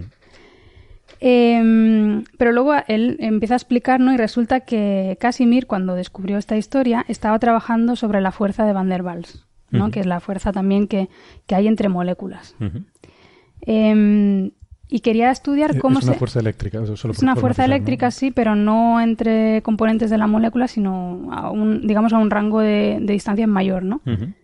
Em, entonces, eh, quería ver cómo se comportaba esta fuerza de Van der Waals cuando, cuando la distancia era grande, comparado con las distancias típicas a las que suele actuar esta fuerza, y en, los- en las distancias en las cuales tenía que ya empezar a tener eh, en cuenta términos relativísticos, de electrodinámica relativista y tal. Entonces, bueno, empezó a estudiar ese efecto y se dio cuenta de que existía esa fuerza a esas distancias de nanómetros. Pero para llegar a eso no, no tuvo que utilizar la explicación de la energía del vacío. Y él, él- la persona esta aquí en el artículo cuenta que bueno, que él hizo la derivación de, de este efecto con, o sea, normal, sin tener en cuenta de vacío ni historias de nada. Ujú. Pero entonces se lo enseñó a no sé quién y esa persona le sugirió hacer el mismo cálculo teniendo en cuenta la energía del vacío, suponiendo que existe una energía del vacío. Y entonces el cálculo, pa- para llegar a la misma conclusión, lo hizo en tres líneas, cuando él a lo mejor había dedicado 80 folios para llegar a la misma cosa. Entonces, lo que dice esta persona aquí, que argumenta, es que básicamente el concepto del vacío cuántico es una ayuda para el cálculo. de Una, la- sobre, una simplificación de alguna es forma. una sim- bueno, es una ayuda para el cálculo, es un, bueno, una Sí, ayuda. bueno, realmente no, sí, es una ayuda técnica, pero, re- pero introduce también otros problemas, ¿no? Como la energía, Claro. la Un energía postulado del vacío, por no ejemplo, es infinita, ¿no? Sí. Entonces eh, ya entras en problemas de renormalización de Claro. las Sí, pero bueno, el punto era básicamente que para en este caso en particular es una ayuda para el cálculo, lo cual no implica que exista el vacío cuántico. Porque de hecho a la misma fórmula se puede llegar sin necesidad alguna de esto. Y de hecho una cosa que menciona es que esta ley parece tan universal, eh, cualquier cosa en electrodinamica te depende siempre de la constante de estructura de, de alfa, esta como constante de fina, ¿no? Superfina, Sí, hiperfina, no, fina. Eh, y aquí no aparece en ningún sitio. Entonces, claro, tienes siempre la sensación de que es algo universal. Y lo que dice es que, bueno, es un poco engañoso porque realmente el efecto Casimir es un, eh, digamos, es cuando esta constante tiende a infinito. Lo que pasa es que tiene las características que, aunque la constante tiende a infinito, el efecto es finito. No tiende a infinito como otros efectos, ¿no? Entonces, bueno, pues eh, simplemente pues esa constante no aparece porque es un límite de la, de la teoría, ¿no? Y bueno, lo que daba a entender era eso, ¿no? Que, mm, interesante. Que, y- que- que interpretar esto como que es una prueba del vacío cuántico, No. no. Ti- Tiene un poco de relación, no sé si directa o no, con eh, la, con la radiación de Hawking, ¿no? Porque claro, es una- algo parecido, ¿no? Realmente también se puede interpretar como, como mm, generación de pares de partículas virtuales en las cuales eh, una de las partículas sale fuera de, de la distancia entre las placas, con lo cual terminas teniendo una mm, menos presión en la parte interna y tal. ¿no? Y, y después también hay otros efectos eh, Casimir mm, mucho más exóticos, ¿no? Por ejemplo, el, el efecto Casimir dinámico, en el cual se supone, aunque no se ha medido nunca, ¿no? Se supone que si tú pones un espejo a moverse, Ujú. eh, eh, puede generar partículas. Eh, por eso digo que es muy exótico, ¿no? Qué miedo. Y después, lo más exótico de Sí, todo, de un espejo y- lo más exótico de todo son eh, las posibles aplicaciones, ¿no? Eh, Sí, y eso de es lo que yo hecho, quería por ejemplo, ¿Para qué sirve? Sí, por ejemplo, Miguel Alcubierre ha, su- ha sugerido Ah, que el efecto Casimir es uno de los ingredientes fundamentales para su motor de su motor de Alcubierre, ¿no? Bueno, eso tampoco es exactamente así, ¿no? En la entrevista que nosotros pusimos, que era de los tres chanchitos, eh, hablamos en el episodio, ah, exactamente, en el episodio 94, que luego lo quiero volver a sacar a colación por otra cosa, estuvimos hablando sobre eso, posibilidades de viaje más rápido que la luz, eh, viajes en el tiempo, que está relacionado también con lo mismo, agujeros de gusano y tal, ¿no? Y, y ahí, bueno, eh, hay una entrevista, como digo, de 40 minutos o algo así, que hicieron los tres chanchitos, otro, otro podcast sobre ciencia, lo hicieron con Alcubierre y bueno, nos permitieron usarla porque quisimos usar parte de esa entrevista también para, para nuestra discusión. Y, y bueno, ahí lo matizo un poco. Lo que pasa es que él dice que necesita energía negativa. Mm. O sea, necesita materia Claro. exótica, Claro, es que es materia con masa negativa. Es que eso de la masa negativa también lo hemos oído esta semana. Sí, Ahora también, ver- iremos también. a ello. Pero, Sí. Entonces, ¿se puede generar densidad de energía negativa con el efecto Eh, Casimir, que es con- pero- masa negativa? Con respecto al vacío de alrededor, sí, claro, o sea, Claro, Con tema. respecto al- Con respecto al de alrededor, ¿no? Y, Mm. Bueno, hay dos pasos. Primero tienes que asumir que tiene que ver con el, con el vacío Ajá. absoluto. Sí, Primero tienes que asumir que el efecto Casimir claramente es una, una evidencia de que hay una energía, de Una vacío, energía del una vacío. Que sí, eso, pero, pero aunque Sí, lo fuera. aunque lo fuera... o sea, es una cuestión de mm, referencia. O sea, es una cuestión de que, el, Exactamente, eso. de que el Ya, vacío realmente no está vacío. Entonces, más que asignar energía cero al vacío, habría que asignar una energía X, la que sea, yo que sé, la constante cosmológica, lo que sea, ¿no? Una densidad de energía en el vacío. Y cuando hay menos que eso, pues, pues hay menos energía. Bueno, de ¿no? hecho es que Pero- la energía del vacío no es cero, ¿no? Bueno, Por- es hay que que decir, es un a sistema ver, de referencia, Suponiendo claro. que el vacío tuviera una energía, en ninguna de las cosas que más o menos se postula estos dicen que sea cero. De hecho, lo más normal es que sea infinito y después, según la renormalización que hagan, te sale un número, te sale otro. Yo no me quiero meter en eso porque es un tema- Pero que cero un nunca he visto. tremendo. Cero nunca he visto. No, eh, bueno, de- claro, depende de dónde pongas tu referencia. Sí, puede ser infinito, puede ser cero o cualquier cosa intermedia. Exactamente, puede ser cualquier cosa. Depende un poco de lo que estés hablando. Es que eh, depende de lo que estés hablando, las cosas pueden significar cosas diferentes en física y tener el mismo nombre, ¿no? Entonces, esto pues, puede llamarse energía negativa si tú llamas energía cero a la del vacío, ¿no? Exacto. Pero no es lo que se necesita para hacer los viajes, Los viajes, hiperlumínicos esto- ni los O viajes sea, en el esto tiempo, su- ¿no? simplemente es que dentro hay una energía más pequeñita que Más la de pequeña fuera. que fuera, exactamente. Sea la que sea la de fuera. Si es cero, pues obviamente es negativa. Pero... Y, y justamente lo mismo pasa con lo de la masa negativa, que, que es ¿Qué otro es? tema ¿Qué de es? esta semana. No sé si Sácalo, sácalo, sí, quiere- sí. Bueno, no sé, eh, pa- ¿pasamos a este tema? ¿Queda algo con lo de Casimir? O... Mm, no, no hay nada así. Bueno, está un poco relacionado porque de, la- de las cosas que lees en internet también sobre esto de la, de la masa negativa siempre Sí. te refieren al efecto Casimir como Claro. un- una posible fuente para este tipo de historias. ¿no? Exactamente. Está todo relacionado, sí. Pues la, la noticia que ha salido esta semana, que ha dejado muchos titulares, bueno, no sé si quieres introducirla, Carlos. No, no, bueno, sí, es, un artículo, ¿no? Mm. Introdúcelo tú, ¿eh? Pues un artículo en, en una revista que se llama Physical Review Letters, que no, no hemos hablado nunca de ella. y, y este sí es un artículo bastante complicado para, para los que no somos del campo, ¿no? Mm. Pero bueno, es un artículo eh, hecho fundamentalmente por gente de, de Washington State University en Estados Unidos, con también algún- colaboradores en una en, en Japón, en Okinawa, eh, la Graduate University en. Okinawa, y con una gente también en China, en Shanghái. Ujú. Y mm, entonces el, el artículo se titula, a ver si lo traduzco adecuadamente. A ver. Hidrodina no, pero se entiende, el título más o menos se entiende. Si, si yo consigo traducirlo bien. Pasa que hay muchos guiones y me pongo nervioso. Exacto, entonces hay que darle vuelta a muchas Hay que darle cosas la vuelta porque hay a muchos guiones. A ver. Hidrodinámica de masa negativa en un condensado Bose-Einstein eh, con acoplamiento spin-órbita. Vale, muy bien. ¿vale? Más o menos algo así, ¿no? Seguimos sin entenderlo, pero está bien. Venga, sigue. Bueno, pero, pero más o menos, o sea... es un conjunto de palabras que está muy bien. Hidrodinámica la entendemos. Sí, sí. Masa negativa, esta es la parte Esa es la que salta ahí. Y condensado Bose-Einstein, Bueno. bla, bla, bla. Lo demás no importa mucho. Hay una Venga, cosa venga. interesante. Pues lo demás es lo interesante, creo. Hay- una de las cosas creo que es el punto fundamental. En serio. Venga, vale, venga. pues ahora- Una de las cosas más interesantes de este artículo es la paleta de color que usa. Sí. Es una paleta de color. Sí, sí, es una, de la- una paleta de color eh, científicamente probada que para el ojo Sí. Tiene un escalado lineal en Sí, brillo. sí, sí. ¿Ah, Es de sí? Python, ¿no? Ah, de- Esta es De de Python porque No, esta es te una de gusta las a ti, pero... No, no, digo, esta es una de Yo las no veo famosas- CW pal ahí y, en fin, No, pero- Parece una falta de respeto. Sí, sí. Es que hay que decir que Carlos ha inventado una paleta de color que se usa en IDN. Que me han copiado la paleta de color, si es que esto es fatal. Y Andrés insiste en meterle el dedo en el ojo eh, recomendando otras paletas el, de mundo, colores. todo el pero- mundo la usa y yo no sé para qué la usan, porque Es que- yo la hice para mí hace mil años y... Pero llegó a mí, llegó a mí. O sea, Llegó a ti de yo otra es que- forma, yo no te la Yo pasé. lo reconozco, yo usaba esa paleta para todo. Y un día, un día cuando conocí a Carlos, estaba comentando, tengo una paleta de color que es una pasada. Digo, me la pasó así, me la pasó, bueno, mi director de tesis, digo, y es, es maravillosa. Digo, me encanta, me encanta. Digo, se llama CW Pal.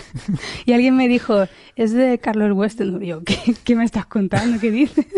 Sí, que te, que te, sí, sí, sí, yo que no te reconozcan creía. por algo que hiciste un par de horas una tarde que estabas aburrido, es genial. Bueno, Sí, como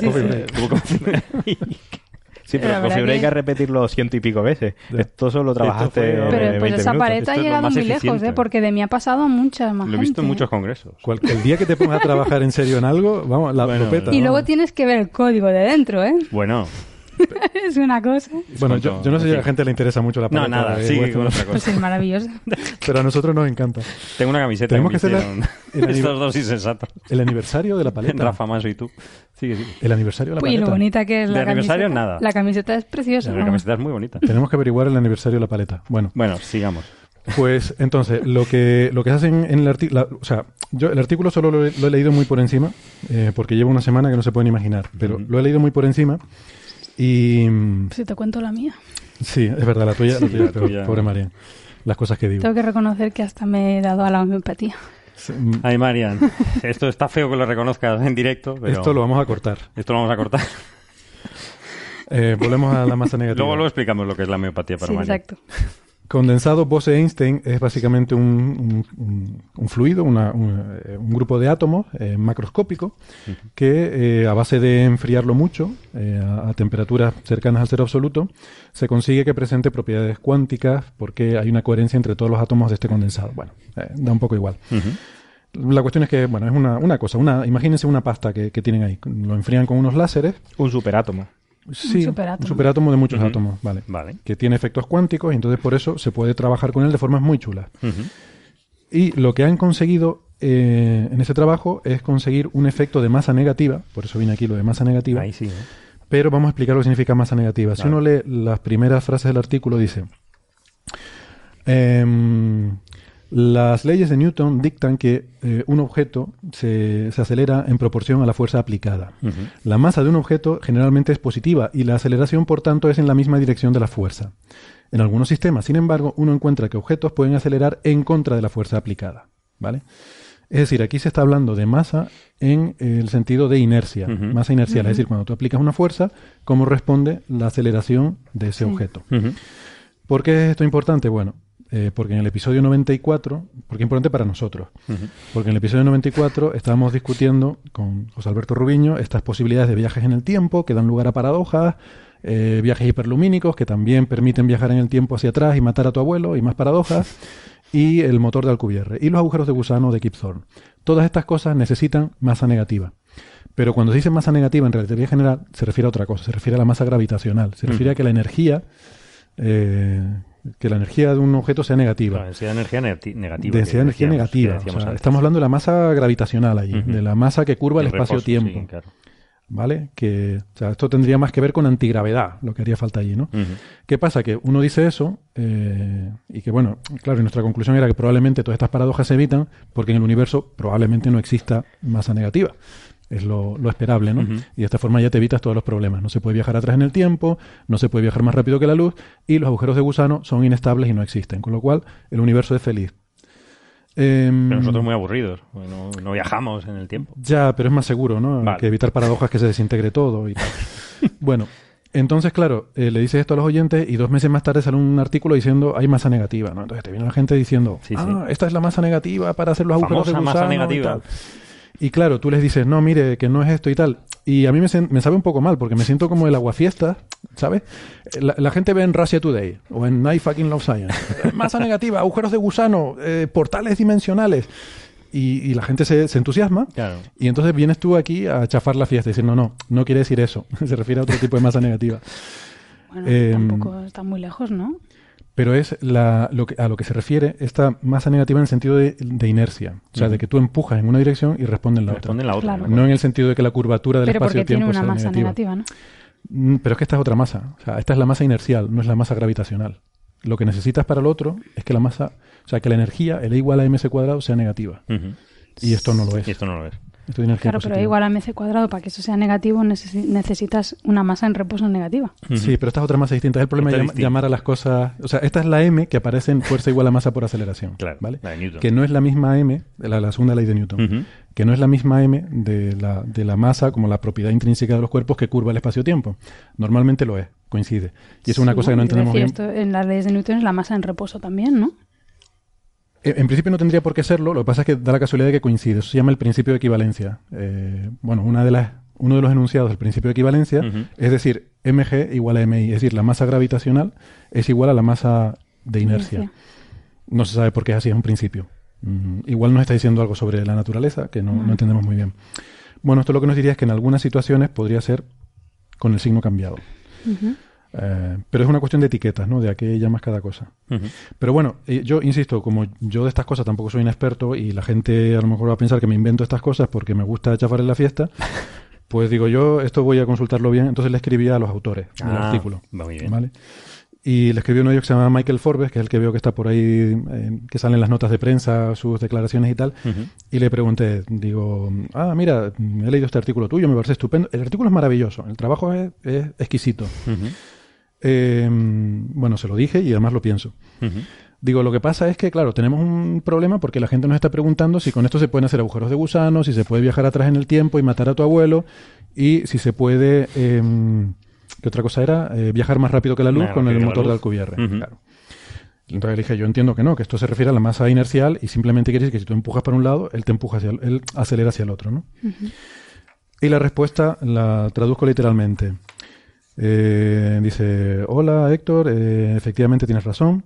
Lo que tenemos es un superfluido embebido en un, en un conjunto de láseres que se comporta como si tuviera masa negativa, entre paréntesis, no energía, como dices correctamente. Bien, bien. Por lo tanto, aunque el sistema exhibe mm, propiedades, eh, comportamientos muy inusuales con respecto a la segunda ley de Newton de la inercia, la masa gravitacional de las partículas permanece, sigue siendo positiva. Y yo, la verdad, no veo ninguna forma de usar esto para construir agujeros de gusano. Que si no lo hubiese hecho. Que si no, no, pero es que me encanta, pues escribo un mail así No como muy respondería serio. mails, estaría en las Bahamas pasando de ti un rato. Pero es que me hizo mucha gracia, pues responde un mail así muy serio, y, pero al final, esta última frase me parece un poco cachonda. ¿no? Es muy gracioso. Dice, y yo, la verdad, no veo ninguna forma de usar esto para construir agujeros de gusano.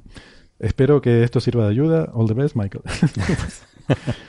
Entonces, queridos oyentes, de verdad, no es que yo sea un aguafiesta, eh, lo dicen los autores. Dice ¿vale? Michael. Sí, Lo dice Michael. Yo, yo creo que está eh, eh, típico ejemplo en el que probablemente la física lineal que uno más o menos está acostumbrado a, a- con la que uno está acostumbrado a funcionar no ocurre porque justo esto es un sistema Sí. extremadamente correlado, no un Sí. sistema no lineal en el cual las cosas no tienen por qué ir en la dirección correcta. ¿no? O sea, Sí. digamos, el sistema sigue cumpliendo perfectamente las leyes de la física a pesar de que cuando lo empujas por un lado él se viene hacia ti.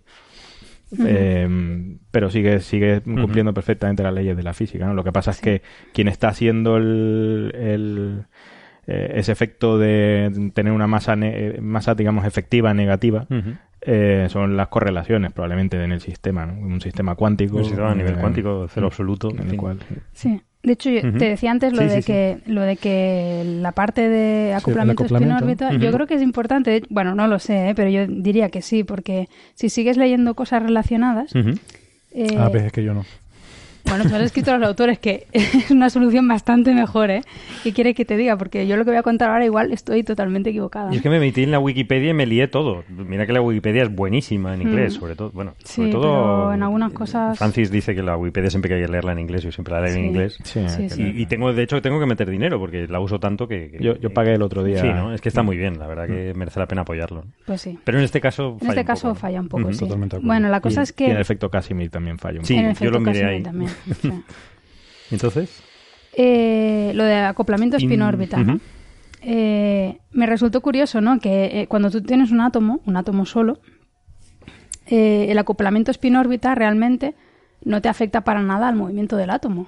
O sea, tú acoplas su movimiento de spin y su movimiento orbital, pero realmente el átomo tú no lo mueves. Lo único que haces es modificar sus niveles energéticos. ¿no? Eh, pero claro, lo que hace, lo que, lo que dicen es que cuando tú tienes un condensado de estos de Bose-Einstein, que tienes un montón de átomos que son, digamos, todos iguales, por así decirlo, Ajá. o sea, que todos están, todos son coherentes. El mismo todos estado, están- claro. Es un sí, estado especial. ¿no? Están, Están acoplados. están acoplados, no saben qué pasa con el acoplamiento espinor, eh, acoplamiento. Y entonces lo que dicen, hay un montón de estudios, y me parece curioso, es que lo que están intentando ver es cómo se comporta este acoplamiento en este condensado cuando tienes N cuerpos, no solo un No átomo. solo uno. Bueno, un átomo se sabe que solamente afecta al nivel energético. Aquí no saben. Y de hecho es curioso, bueno, hay un montón de estudios ¿no? que dicen que, que el movimiento del centro de masas de ese, de ese condensado depende del, del acoplamiento este y también depende un poco del, del, mm, del sistema de láseres que tú uses justamente para crear el condensado, ¿no? O sea que es una cosa complicada y están realmente intentando simplemente entender cómo se ¿Qué comportan es lo que pasa? Claro. estas cosas, estos condensados, eh, en este acoplamiento, ¿no? Y, y entonces, pues, pues igual no es raro que, que pase lo que, lo que comentan en el artículo este de la masa negativa, que lo que tienen es un condensado, eh, digamos, lo tienen básicamente unidimensional, lo tienen concentrado como en un- una forma de cigarro, dicen, ¿no? Y digamos que lo dejan salir por, por, un- por ese eje de, de- Sí. por ese eje, ¿no? Eh, lo dejan escapar. Y lo que ven es que, que empieza a escapar, pero luego eh, vuelve otra vez para atrás. O sea, como que se autocontiene. Entonces, el momento en que vuelve para atrás es lo que ellos denominan dinámica, Dinámica eh, de masa de masa negativa.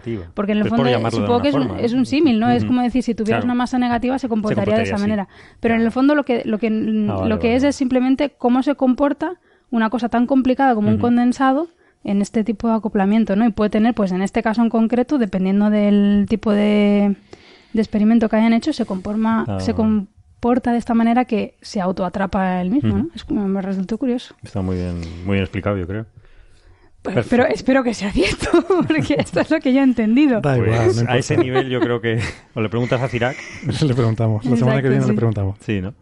Y me, me resultó curioso, porque no había caído en, ese, en esa cosa, ¿no? Porque es cierto que en un átomo el acoplamiento spin-órbita no te, solo te afecta los niveles de energía, pero claro. en estos puede Esto no lo ser sabes, co- claro. completamente distinto. Es ¿no? verdad. Vale. Me resultó curioso. Muy bien. Pasamos a cosas oscuras ya, de masa negativa. ah, no, una petición de los oyentes, ¿no? una noticia que salió la semana pasada también, es que habían detectado un puente de materia oscura entre dos galaxias. Bueno, entre galaxias en general. Eh, esto es una cosa que, que muy bien, que, que- que ha tenido bastante repercusión, con razón. Es una cosa que no- nos apuntaba también Francis, eh, aunque no está aquí, está en espíritu, porque tuvo la gentileza de poner citas a los artículos aunque no, no participaba en Coffee Break, pero Nos- envió nos lo artículos. estuvo rellenando y metiéndola Miren esto, miren sin aquello. decirlo, así muy sutilmente nos puso los artículos correctos. Efectivamente, en su blog hay un artículo muy bueno sobre que esto ya se ha detectado entre dos supercúmulos galácticos en conjuntos de galaxias, el Abel 222 y Abel 223, en 2012. Una cosa así, ¿no? Lógicamente, este artículo es de la Monthly Notices, otra, otra revista de prestigio, que es eh, las eh, el título es eh, las masas de los filamentos entre galaxias rojas luminosas usando weak lensing, o sea, lentes gravitacionales débiles, de, de un agente de Waterloo en Canadá. La materia oscura eh, se supone, y en modelos, en los modelos numéricos se, se tiene en cuenta, es un poco el esqueleto que conecta todo eh, el universo. Es decir, que conecta toda la materia. Y en los modelos numéricos se usan galaxias y, y cúmulos de galaxias como elementos para eh, modelar el, el- el universo, ¿no? La, la telaraña cósmica. La telaraña cósmica famosa, la red oscura, eh, se predice que todos estos elementos estén, no estén flotando como particulitas, sino que estén unidos entre sí. Se han visto en esas simulaciones fantásticas, ¿no? Eso está predicho y teóricamente. Y ya entre los cúmulos de galaxias se ha podido detectar, claro, ¿cómo, cómo se detecta algo que no puedes ver? Volvemos al, problema de siempre, ¿no? En este caso, eh, lo que usan es una técnica muy compleja de apilado eh, de datos. Eh, usan eh, weak lensing, es decir, lentes gravitacionales débiles, en los cuales hay un objeto en medio de otro, lejano, que está deformando gravi- por gravedad la luz que viene del objeto lejano. Si es eh, mm, eh, strong lensing, le- le- las lentes fuertes, pues hay una deformación total. Son esas caritas que se ven, Sí. esas galaxias curvadas con formas absurdas. Creo, creo que el límite es la, Ujú. las lentes fuertes producen múltiples imágenes. Y, Múltiples y la imágenes. weak lensing es cuando no Claro, solo lo- hay una imagen, pero imagen, deformada. pero deformada y, y en cierto sentido y solamente se puede detectar estadísticamente. ¿no? Claro. Entonces lo que necesitas, es, un- es, un- es complejísimo el trabajo, es una base de fondo de galaxias en los cuales eh, conoces o puedes suponer su elipticidad, su forma, y unas lentes que tienes en medio de las cuales quieres estudiar sus propiedades. Entonces, por el efecto de la deformación gravitacional de la luz estadísticamente estudiado de las galaxias del fondo, estela marinera esto, eh, puedes saber lo que está pasando. Además, es un poquito más complejo todavía porque estás teniendo en cuenta eh, galaxias que están en parejas, que están acopladas, que están a la misma distancia de nosotros. Tienes que desechar las que por proyección parezcan que están cerca, pero no lo están. Entonces, entonces, si haces ese, ese efecto, eh, lo han hecho con, con- con diferentes eh, bases de datos de galaxias, lumi- son galaxias luminosas rojas, que son representantes de, de los que son cúmulos galácticos, son, son las más luminosas, galaxias más luminosas, las más fáciles de ver, de detectar. Y eh, lo que han hecho es usar unas bases de datos de, de galaxias tanto de fondo como, como lo que son la lente. Aquí lo que quieres estudiar es la lente, no, no el fondo, que es un poco al revés de lo que se hace con, con un telescopio, ¿no? Quieres estudiar el objeto, no, no la lente, ¿no? Aquí eh, estudian la lente y usan, eh, cogen todas estas galaxias, como hay muy poquita señal, aquí estamos en señal y ruido, aquí el ruido, si tuvieses un- poquitas galaxias, el ruido sería inmenso. Tienes que, estos usaron hasta 23.000 pares de estas galaxias, unas encima de otras, y lo que consigues es un promedio, evidentemente. Entonces, haciendo este, este Pero eso es muy interesante, porque promediado- eso quiere decir que cuando obtengas un resultado, perdona que te Sí, sí, interrumpa, sí. lo de que sea un promedio quiere decir que si obtienes algo, quiere decir que eso ocurre con frecuencia. Sí, o sea, que no es que hayas pillado un caso aislado, ¿no? Sino si tú promedias 23.000 cosas y encuentras un resultado, quiere decir que eso ocurre con frecuencia. Eso ocurre con frecuencia, no es un, no es un, claro, no es un caso aislado, si no, no se detectaría. Claro, se, se iría con el ruido. Entonces, lo que han encontrado es que entre las galaxias promedio, entre esas dos galaxias promedio, no entre dos galaxias en concreto, sino en el promedio de 23.000 pares de galaxias, que ya se dice pronto, pues hay una conexión de materia detectada gravitacionalmente del orden de una de las galaxias, o sea, 10 elevado a 13 masas solares.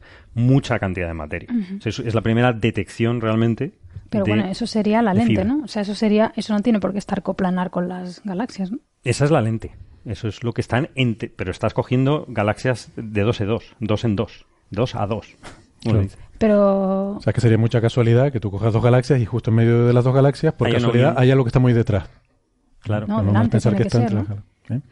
No, no, no. Luego hay galaxias de fondo. Hay galaxias de fondo. Tú estás estudiando pares de galaxias con respecto a galaxias de fondo mucho más débiles, lejanas, pequeñitas. Ah, vale, es que no lo había entendido. Creía que cogías dos y mirabas qué es lo que había en medio, qué lente había en medio. No, Vale. Es que esto, realmente esto Es de la, no lo lo de la lente gravitacional es un poco difícil de, de visualizar hasta que ves una imagen. O sea, cuando ves, sí. yo le recomiendo a los oyentes que busquen eh, lente gravitacional eh, o gravitational lensing Ah, vale. Mm. y veas imágenes, porque ves imágenes de campos de galaxias muy chiquititas Sí. Y ves que en algún sitio parece que las galaxias están deformadas formando circulitos. Sí, están como alineadas todas, en, en curvas. ¿no? en curvas, ¿no? Y, y tú, al, al ojo inmediatamente te llama la atención que ahí hay algo raro, ¿no? Sí, ¿qué pasa Entonces, aquí, no? Claro, ahí pasa algo. Entonces, estadísticamente, si tú ves una sola, no sabes, a lo mejor es que la galaxia está así. Pero cuando tú ves un campo de muchas galaxias y ves que están formando circulitos alrededor de algo, dices, bueno, ¿por qué estas galaxias? No, no sería lógico, ¿no? Claro. Y la explicación es esta, la de La la, de la es lo, lente. lo que hay en medio, ¿no? Que está Que deformando la luz de atrás y, y estadísticamente lo, lo puedes corregir, ¿no? Esto es en- se ha llevado hasta 5 sigmas de nivel de detección, o sea que es- Cinco sigma. o sea que, bueno, en- en hasta en física de partículas sería sería sería Sí, lo que pasa es que tienes, ¿no? que tienes que incluso asumir cuál es el fondo de galaxias, Sí, ¿no? sí, a mí o sea, eso que me es parece que alucinante. asumes lo de que hay detrás porque tampoco lo sabes. Se supone que son con electricidades conocidas. O sea que, claro, para que luego puedas ver el efecto sobre esas... Claro, pero es curioso, ¿no? Es, es muy, muy, muy complicado y muy interesante, la verdad que... Pero es, es otro, otro paso más en mm, la detección y la comprobación de que existe la materia oscura. Esto No, son yo- las teorías alternativas... Habrá que ver cómo explican esto Claro. Milgrom y compañía, ¿no? Habrá O sea, que lo que han visto es que... Saldrá- la semana que viene saldrá un Saldrá paper. semana lo podrán explicar de alguna Algún forma. blog, el blog de MacGo pondrá algo sobre esto. Entiendo que lo que ven es que la, la, la lente tiene forma de, de las dos galaxias y una cosa Y en una medio. cosa en medio. Entonces, las dos galaxias las ven, pero en medio no. Claro. Entonces dicen, entonces eso es materia oscura. Claro, eso Sabe es que mat- claro no, no emiten en, en el visible. Vale. Ni absorben. claro. Ni absorben. O sea, que no es materia No. oscura, es materia invisible. Es materia invisible, sí. O sea, esto no puede ser un sesgo de la suma de... No sé, me pregunto si puede ser que a lo mejor sea una cosa, un sesgo estadístico del método de sumar cosas, ¿no? Sumas cosas y te aparecen galaxias deformadas en medio, formando circulitos. Y por fuera, supongo, y por fuera no. Por fuera no, en absoluto. gracia, claro. Solo entre las dos hay deformaciones estadísticas, pero el, el resto del campo no. No, pero eso es lo que... Pues entonces lo he entendido mal, ¿eh? O sea, tú tienes dos. Imagínate que fuera uno solo, que no, que no has sumado nada. Imagínate que no sumas nada. Tienes Sí. dos galaxias que grandes. es Exacto, que están ves- cer- tú las ves- cercanas entre ellas, es decir, que están, están- son dos. pares de galaxias. Y ves Ves el dos. fondo deformado. Y ves, Sí. claro, pero ves el fondo deformado en medio. Y en medio. Por fuera no. Por fuera hay otras galaxias normales. Y si miras la distribución. los halos de materia oscura son, son se supone que, que esféricos alrededor de las galaxias y luego unidos por un por este filamento. Sí, pero una galaxia, una simétrico. galaxia que esté eh, lejos de este par. Eh, o sea, la- no hay materia oscura en medio, ¿no? Ni, ni- en- ni o sea, visible. por fuera, por fuera de este par, el resto de galaxias de fondo que ves, las ves con una distribución aleatoria de orientaciones, cada una de su padre y de su madre. Mientras que en medio están formando circulitos. O sea, eso sería eh, hablando muy groseramente, ¿no? Para explicarlo. Esto se ha usado en los cúmulos de galaxias, en el cúmulo de la bala y todos O estos. sea, que las dos galaxias esas no forman parte de la lente. No, no, no. Eh, o sea, Sí. hombre, evidentemente Son la lo que lente, hay, son la claro, lente. Lo, que pasa, lo que hay detrás de esas galaxias también estará lensed, también estará distorsionado. Distorsionado. Pero la galaxia te lo tapa, o sea, ahí vas a ver muy poquito. Pero en medio, que no hay nada y puedes ver lo que hay detrás, en medio sí que ves lo que está detrás distorsionado. Ah, bueno, para, porque esto es una lente débil. O sea, si fuera, un- Lente débil. O sea, yo, Sí. si fuera una lente un poco más gorda, lo veríamos también alrededor de esas dos Sí, galaxias. claro. que, es lo que, que es lo que yo estaba Veríamos teniendo en mente múltiples ahora. imágenes. no, eso es lente la- fuerte, sí, sí. Claro, vale, claro, vale. claro. O sea, que esta, este tipo de lentes, digamos que el efecto de lente lo hacen detrás de tu objeto. Mm. Y entonces ves el en medio porque la materia no es visible. Claro. Sí. O sea, siempre, claro, la lente siempre es lo que está detrás de tu objeto, pero en el caso de la lente fuerte puedes llegar a ver lo que está detrás mm, alrededor de tu, de tu lente, ¿no? Esta es lente débil, o sea, las cosas que están detrás de la galaxia no las verías, no te las, no te las mueve. Claro, claro. Ujú. Pues muy bien. ¿Algo más? Oye, pues está chulo esto. Está ¿eh? chulo, ¿no? Es muy, muy complejo, ¿no? Está bonito, la verdad que es un resultado bonito, sobre todo me gusta bonito. porque Y a ver lo que dice Mond y gravedades... vamos a estar atentos porque seguro que va a haber respuesta. Yo no sé si te lo pueden explicar, pero Lo van a intentar. a intentar. Vamos a ver. Esto a mí me gusta porque lo del cúmulo de bala es un caso. Hay un cúmulo que tiene esto y tal. Pero claro, estos son 23.000 pares de galaxias que en promedio tienen algo en medio. O sea que me ha quedado... Muy bien. En promedio hoy estoy- pido disculpas, hoy, hoy no doy para más, lo siento. Hasta aquí he llegado. Muy bien. Yo no doy para más, Carlos. Pues nada, no, no demos más. Yo creo que ha sido suficiente. Muy bien. Ponemos la entrevista. Yo creo que ponemos la entrevista que la gente quiere escuchar Sí. a Felipe. Pues yo no estaba, tengo curiosidad a ver qué nos cuenta. Es muy chula, es muy chula. Sí. Sí, sí, sí, ha habido muy buen rollo. Yo, yo- él se ha dedicado a la divulgación también, este hombre. Yo creo que sería bueno que viniese más a Coffee Break. Yo le he invitado, me he tomado la libertad. Por supuesto. Bien, bien. Espero, espero que les Tenemos guste. gente buena. Muy bien. Pues muchísimas gracias por estar ahí. Gracias. A ustedes, a los que nos están oyendo. Me Vale, voy gracias. rapidito que la homeopatía... Por cierto, la homeopatía que te estás tomando es agua mineral. Sí, Bezoya se llama, ¿no? Bueno, puedes decir lo que quieras, la marca, pero... Pero esa sí funciona. De baja. Pero no tomes me mucha, pasa. no tomes mucha porque no es bueno, ¿eh? No tomes pasa porque entonces empieza a actuar la parte médica de la la, parte del agua. médica y entonces te quedas sin minerales. o sea que, En mu- fin. Pues muchas gracias. Vale, Hasta gracias. luego. Hasta luego. hasta luego. Adiós. Chao. Muy buenas.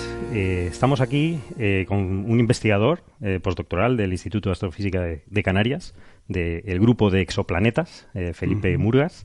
¿Qué tal? Bienvenido. Bien, muchas gracias por invitarme aquí a hablar y discutir sobre este nuevo descubrimiento.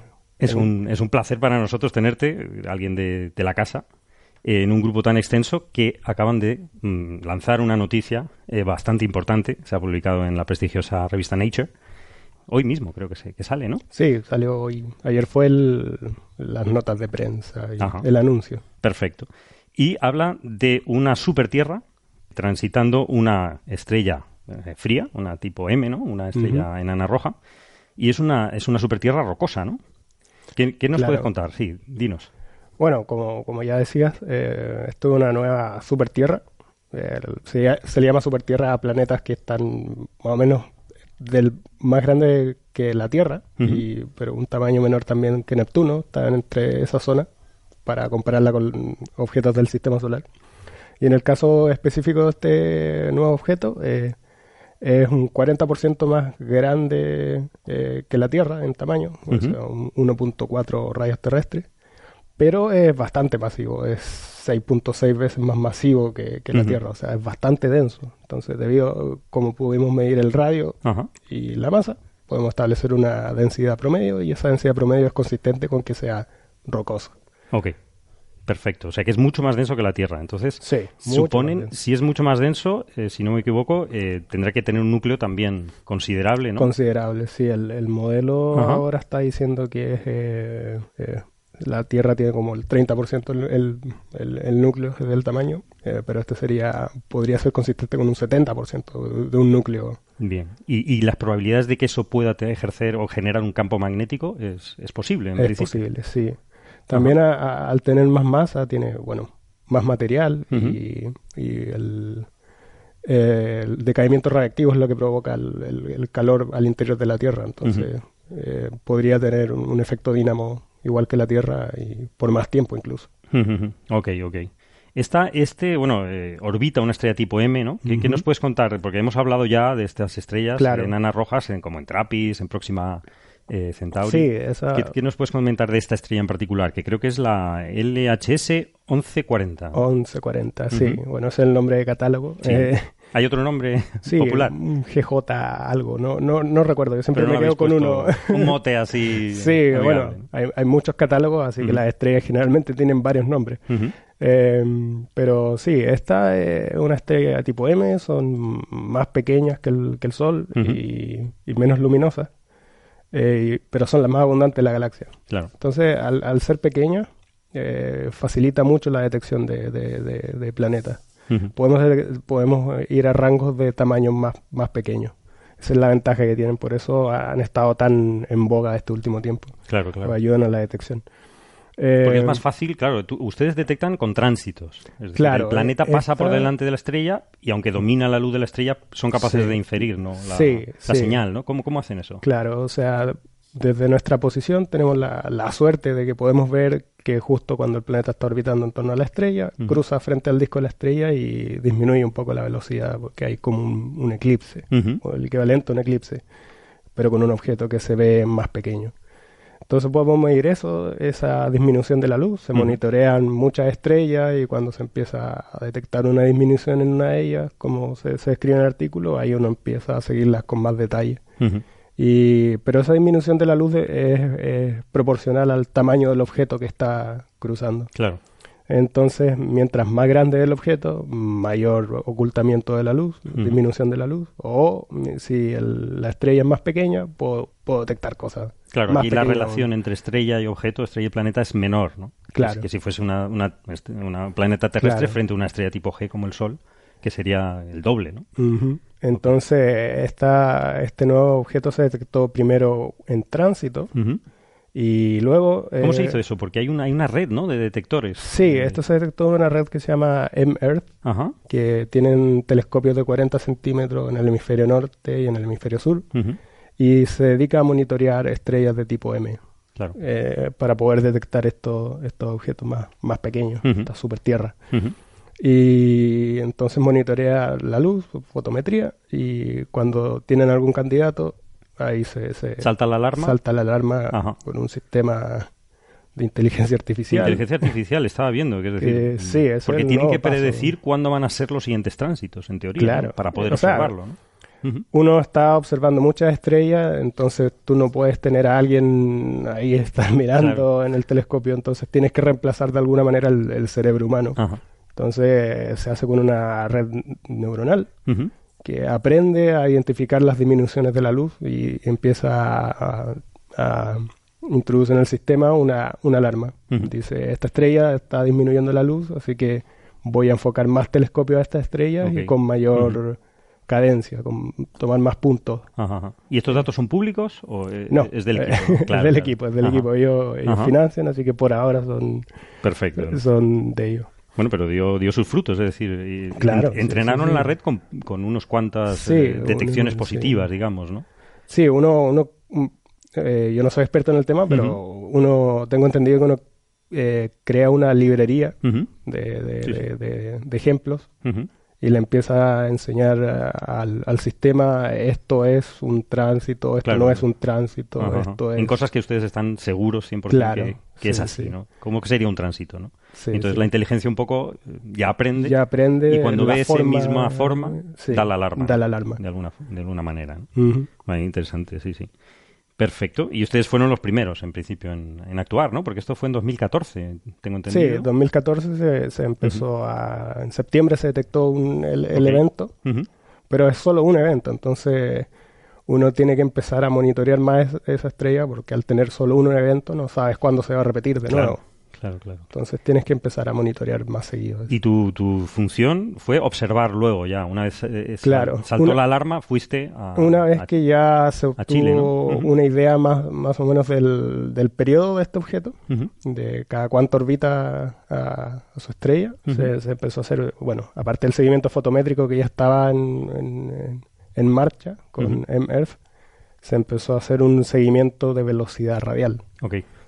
Eh, con HARPS, el espectrógrafo HARPS, que ha hecho muchos descubrimientos, eh, el, instrumento de más alta precisión de velocidad radial que, que existe. Esto está en la este silla, momento. ¿verdad? En- la Chile. silla, sí, en el 3.6, 3.6, ok. telescopio 3.6. Y con, con estas velocidades radiales ustedes pueden decidir eh, mm, saber la masa, efectivamente, Claro. ¿no?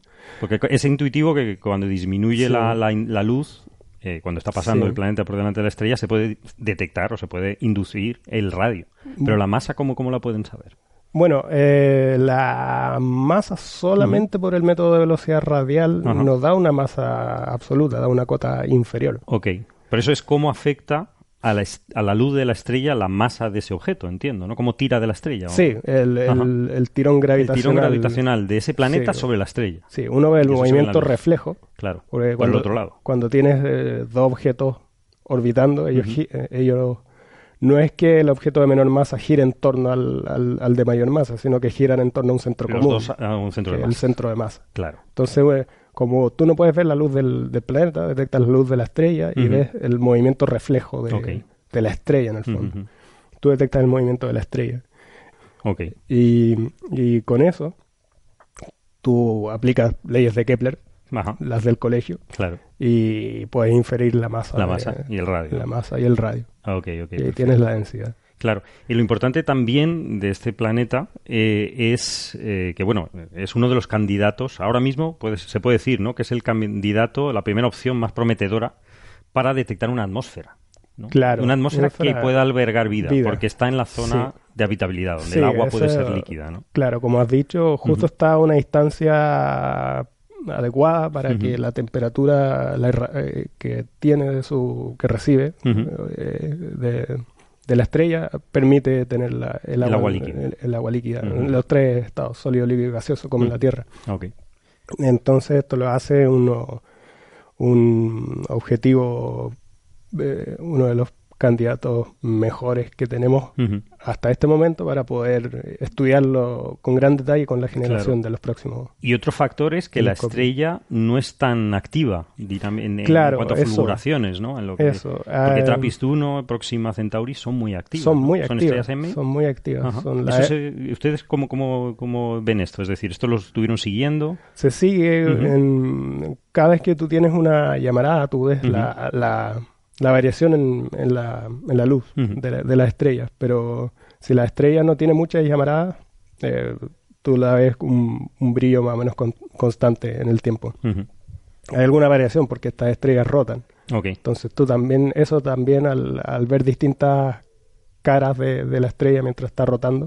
Y ustedes ven que rota porque no es homogénea, es decir, tiene claro, manchas. tiene manchas Claro, y eso se Entonces, detecta. las Y eso- manchas también introducen variación en la luz Entendido, claro. Y eso lo, ti- lo, tiene, lo tienen ustedes que quitar, Sí, en principio, ¿no? sí, Desde sí. los datos, ¿no? Para... se quita, para hacer los se, quita. cálculos, Se establece el, el periodo de rotación y, y- y eso se quita después, sobre todo para establecer eh, la variación velocidad radial, Ajá. tú tienes que quitar el, el periodo o establecer un periodo de rotación de la estrella. Perfecto, perfecto. ¿Y, y qué posibilidad hay de que tenga efectivamente atmósfera? Eh, Yo diría que son bastante altas. Una Ajá. porque esta estrella, como ya se, se, se dijo antes, no, no tiene tantas llamaradas. O sea, eh, cada vez que hay llamaradas se produce un viento solar muy fuerte y eso puede quitar atmósfera eh, todo el tiempo. sí.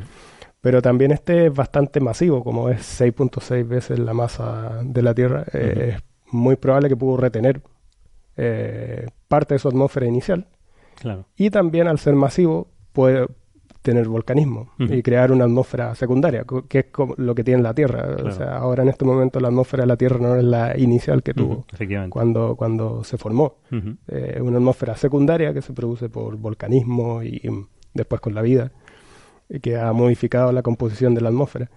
Pero en este caso tenemos una estrella tranquila y tenemos un objeto que tiene la suficientemente eh, m- cantidad de masa para retener, Para retener gases. Un, un gases una- Mm. y tener una atmósfera, ¿no? Ese es el siguiente atmósfera. paso, ¿no? Entiendo, detectar Ese es esa el atmósfera. siguiente paso. Eh. Una estrella, como es mm, más o menos cercana, es bastante brillante, es más brillante que TRAPPIST-1, el sistema.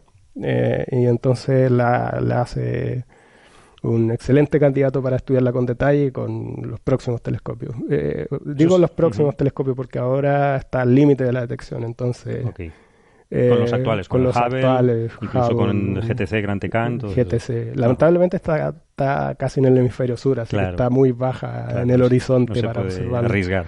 uno. Sí, sí. Demasiado no podemos arriesgar el, el- el- el telescopio. Ok, entonces sería la siguiente generación del TMT o James Webb. James Webb el, eh, y el T. el- Ajá, el- perfecto, Todos claro, los 30 metros que se vienen. Clase 30 metros de- o James Webb, que es un candidato ideal. 6 metros, sí. James Webb en el infrarrojo. La, la M son más brillantes en el infrarrojo. Efectivamente. Y James Webb va a estar Es en el infrarrojo. O sea, para James Webb va a ser mucho más fácil capturar más fotones de la estrella y estudiarlo en más detalle este sistema. Perfecto. Una, una cosita, este se sabe por, por el tipo de órbita de este planeta que es casi circular o hay una pequeña elipticidad, ¿no? Es decir, puede Hay- ser hay una- medianamente elíptica la órbita, ¿no? Sí, sería bastante interesante eh, que, que fuera elíptica. Ahora hay una cota superior con un... eh, sabemos que la excentricidad es menor que 0.3, Ujú. que es el número que se le da. El, el número de la excentricidad es 0 a 1. Claro, la diferencia entre una elipse y una circunferencia, que Claro. la excentricidad de la circunferencia es cero. Sí, eh, es 0, una, Una elipse una uno, ¿no? completamente circular. Sería interesante ver si es que... Eso es 0,29 creo, ¿no? Sí, excentricidad. 0,29. Está ahí, ahí, ahí. En- en el de cota máxima. Es cota puede, máxima. Puede ser menos, ¿no? claro. Puede ser menos. Es decir, que, bueno, si fuese. Yo estaba preguntando porque si es circular, tendría que estar acoplado gravitacionalmente, ¿no? Es decir, Claro. siempre presente la misma cara, a La la- misma a, la- a su cara. estrella. Sí. Aquí sí, sí, también hay esta opción, en Sí. principio, ¿no? Ahí se requiere estudiar con más detalle. Ajá. Si, el, si la órbita es ligeramente elíptica, se produce una variación en la forma que uno ve de la curva de velocidad radial. Ujú. y también se produce una diferencia en los tiempos centrales del tránsito. ¿sí? O sea, los tiempos centrales, el tránsito se produce a tiempos ligeramente distintos si es una órbita circular o si es una órbita Claro. elíptica. Vale. Entonces uno necesita hacer más seguimiento Más de este objeto para, Para establecer saberlo. bien. De todas formas, si está acoplado no pasa nada porque hay modelos que dicen que la circulación sí, hay de la atmósfera que la puede atmósfera permitir puede circular la energía, ¿no? circular de la la energía. estrella. Habría mucho viento, yo me imagino, Sí, pero, bueno, eso para la vida no, tiene por qué ser. claro, no tiene Ajá. por qué... Y ustedes, en, en una pregunta así de, de curiosidad, ¿qué gases deberían buscar en la atmósfera para ver si existe vida? ¿Cuál es la combinación ganadora según ustedes para decir, bueno, aquí posiblemente esto esté originado por- biológicamente? ¿no? Es muy complicado esa pregunta, pero porque, No sé, porque las preguntas sencillas. porque mm, eh, muchas de las combinaciones que uno busca también se pueden generar por procesos geológicos. Claro. Así que lo que uno busca siempre es vapor de agua, metano, Ujú. Eh, dióxido de carbono, que es como lo que te- tenemos ahora. Lo que tenemos ahora en la atmósfera, ¿no? Pero también se pueden reproducir por procesos geológicos. Lo Claro. que sería importante ver es establecer de alguna manera que haya un ciclo entre esos. Ah, un ciclo, vale. La Por relación ejemplo- entre ellos, vale. Claro, por ejemplo, el, el metano se disocia en 200 años. Ajá. O sea, tú tienes el metano en y en 200 años flotando en la atmósfera se, se, se acaba, porque los rayos ultravioleta disocian la molécula. Claro. Entonces necesita un mecanismo de, de re- reemplazo, de, feedback, que esté, hay un ciclo que esté reemplazando. Eh, entonces, si pudiéramos medir esos gases, ya sería bastante alentador. Y si pudiéramos establecer en el tiempo más, más o menos un, un ciclo, Un ciclo, ya sería aún más. Claro, ahí hay, eh, pero eso sería como para comenzar. Sería- ahí ha- hay otros eh, combinaciones de gases que pueden ser y ciclos que se pueden establecer. O hay otras cosas más por ahora que son ciencia ficción, pero por ejemplo tratar de, en algunos, si es que tiene un océano, tratar de encontrar la polarización que produce el océano Sobre la, sobre la superficie. la- el, ref- el reflejo de la luz el de la reflejo de la luz de la claro. estrella y la polarización que produce. Claro, entonces se podría Se detectar podría- que hay una masa de agua Sí, que polariza pero todavía es ciencia ficción eso. Perfecto. Uno necesitaría la imagen del planeta. del planeta entero, de disco entero. Sí, Claro, claro, claro. pero ayudaría. Fantástico. Pues mi- muchísimas gracias, Felipe. Bueno. Enhorabuena por esta, por esta gran publicación. por la invitación. Gran avance. No, es un placer para nosotros. Están nuestros micrófonos abiertos Ujú. para cualquier cosa que, que queráis. Ok. Bueno, muchas gracias. Muchas gracias, Estamos. Felipe. Hasta luego. Hasta luego.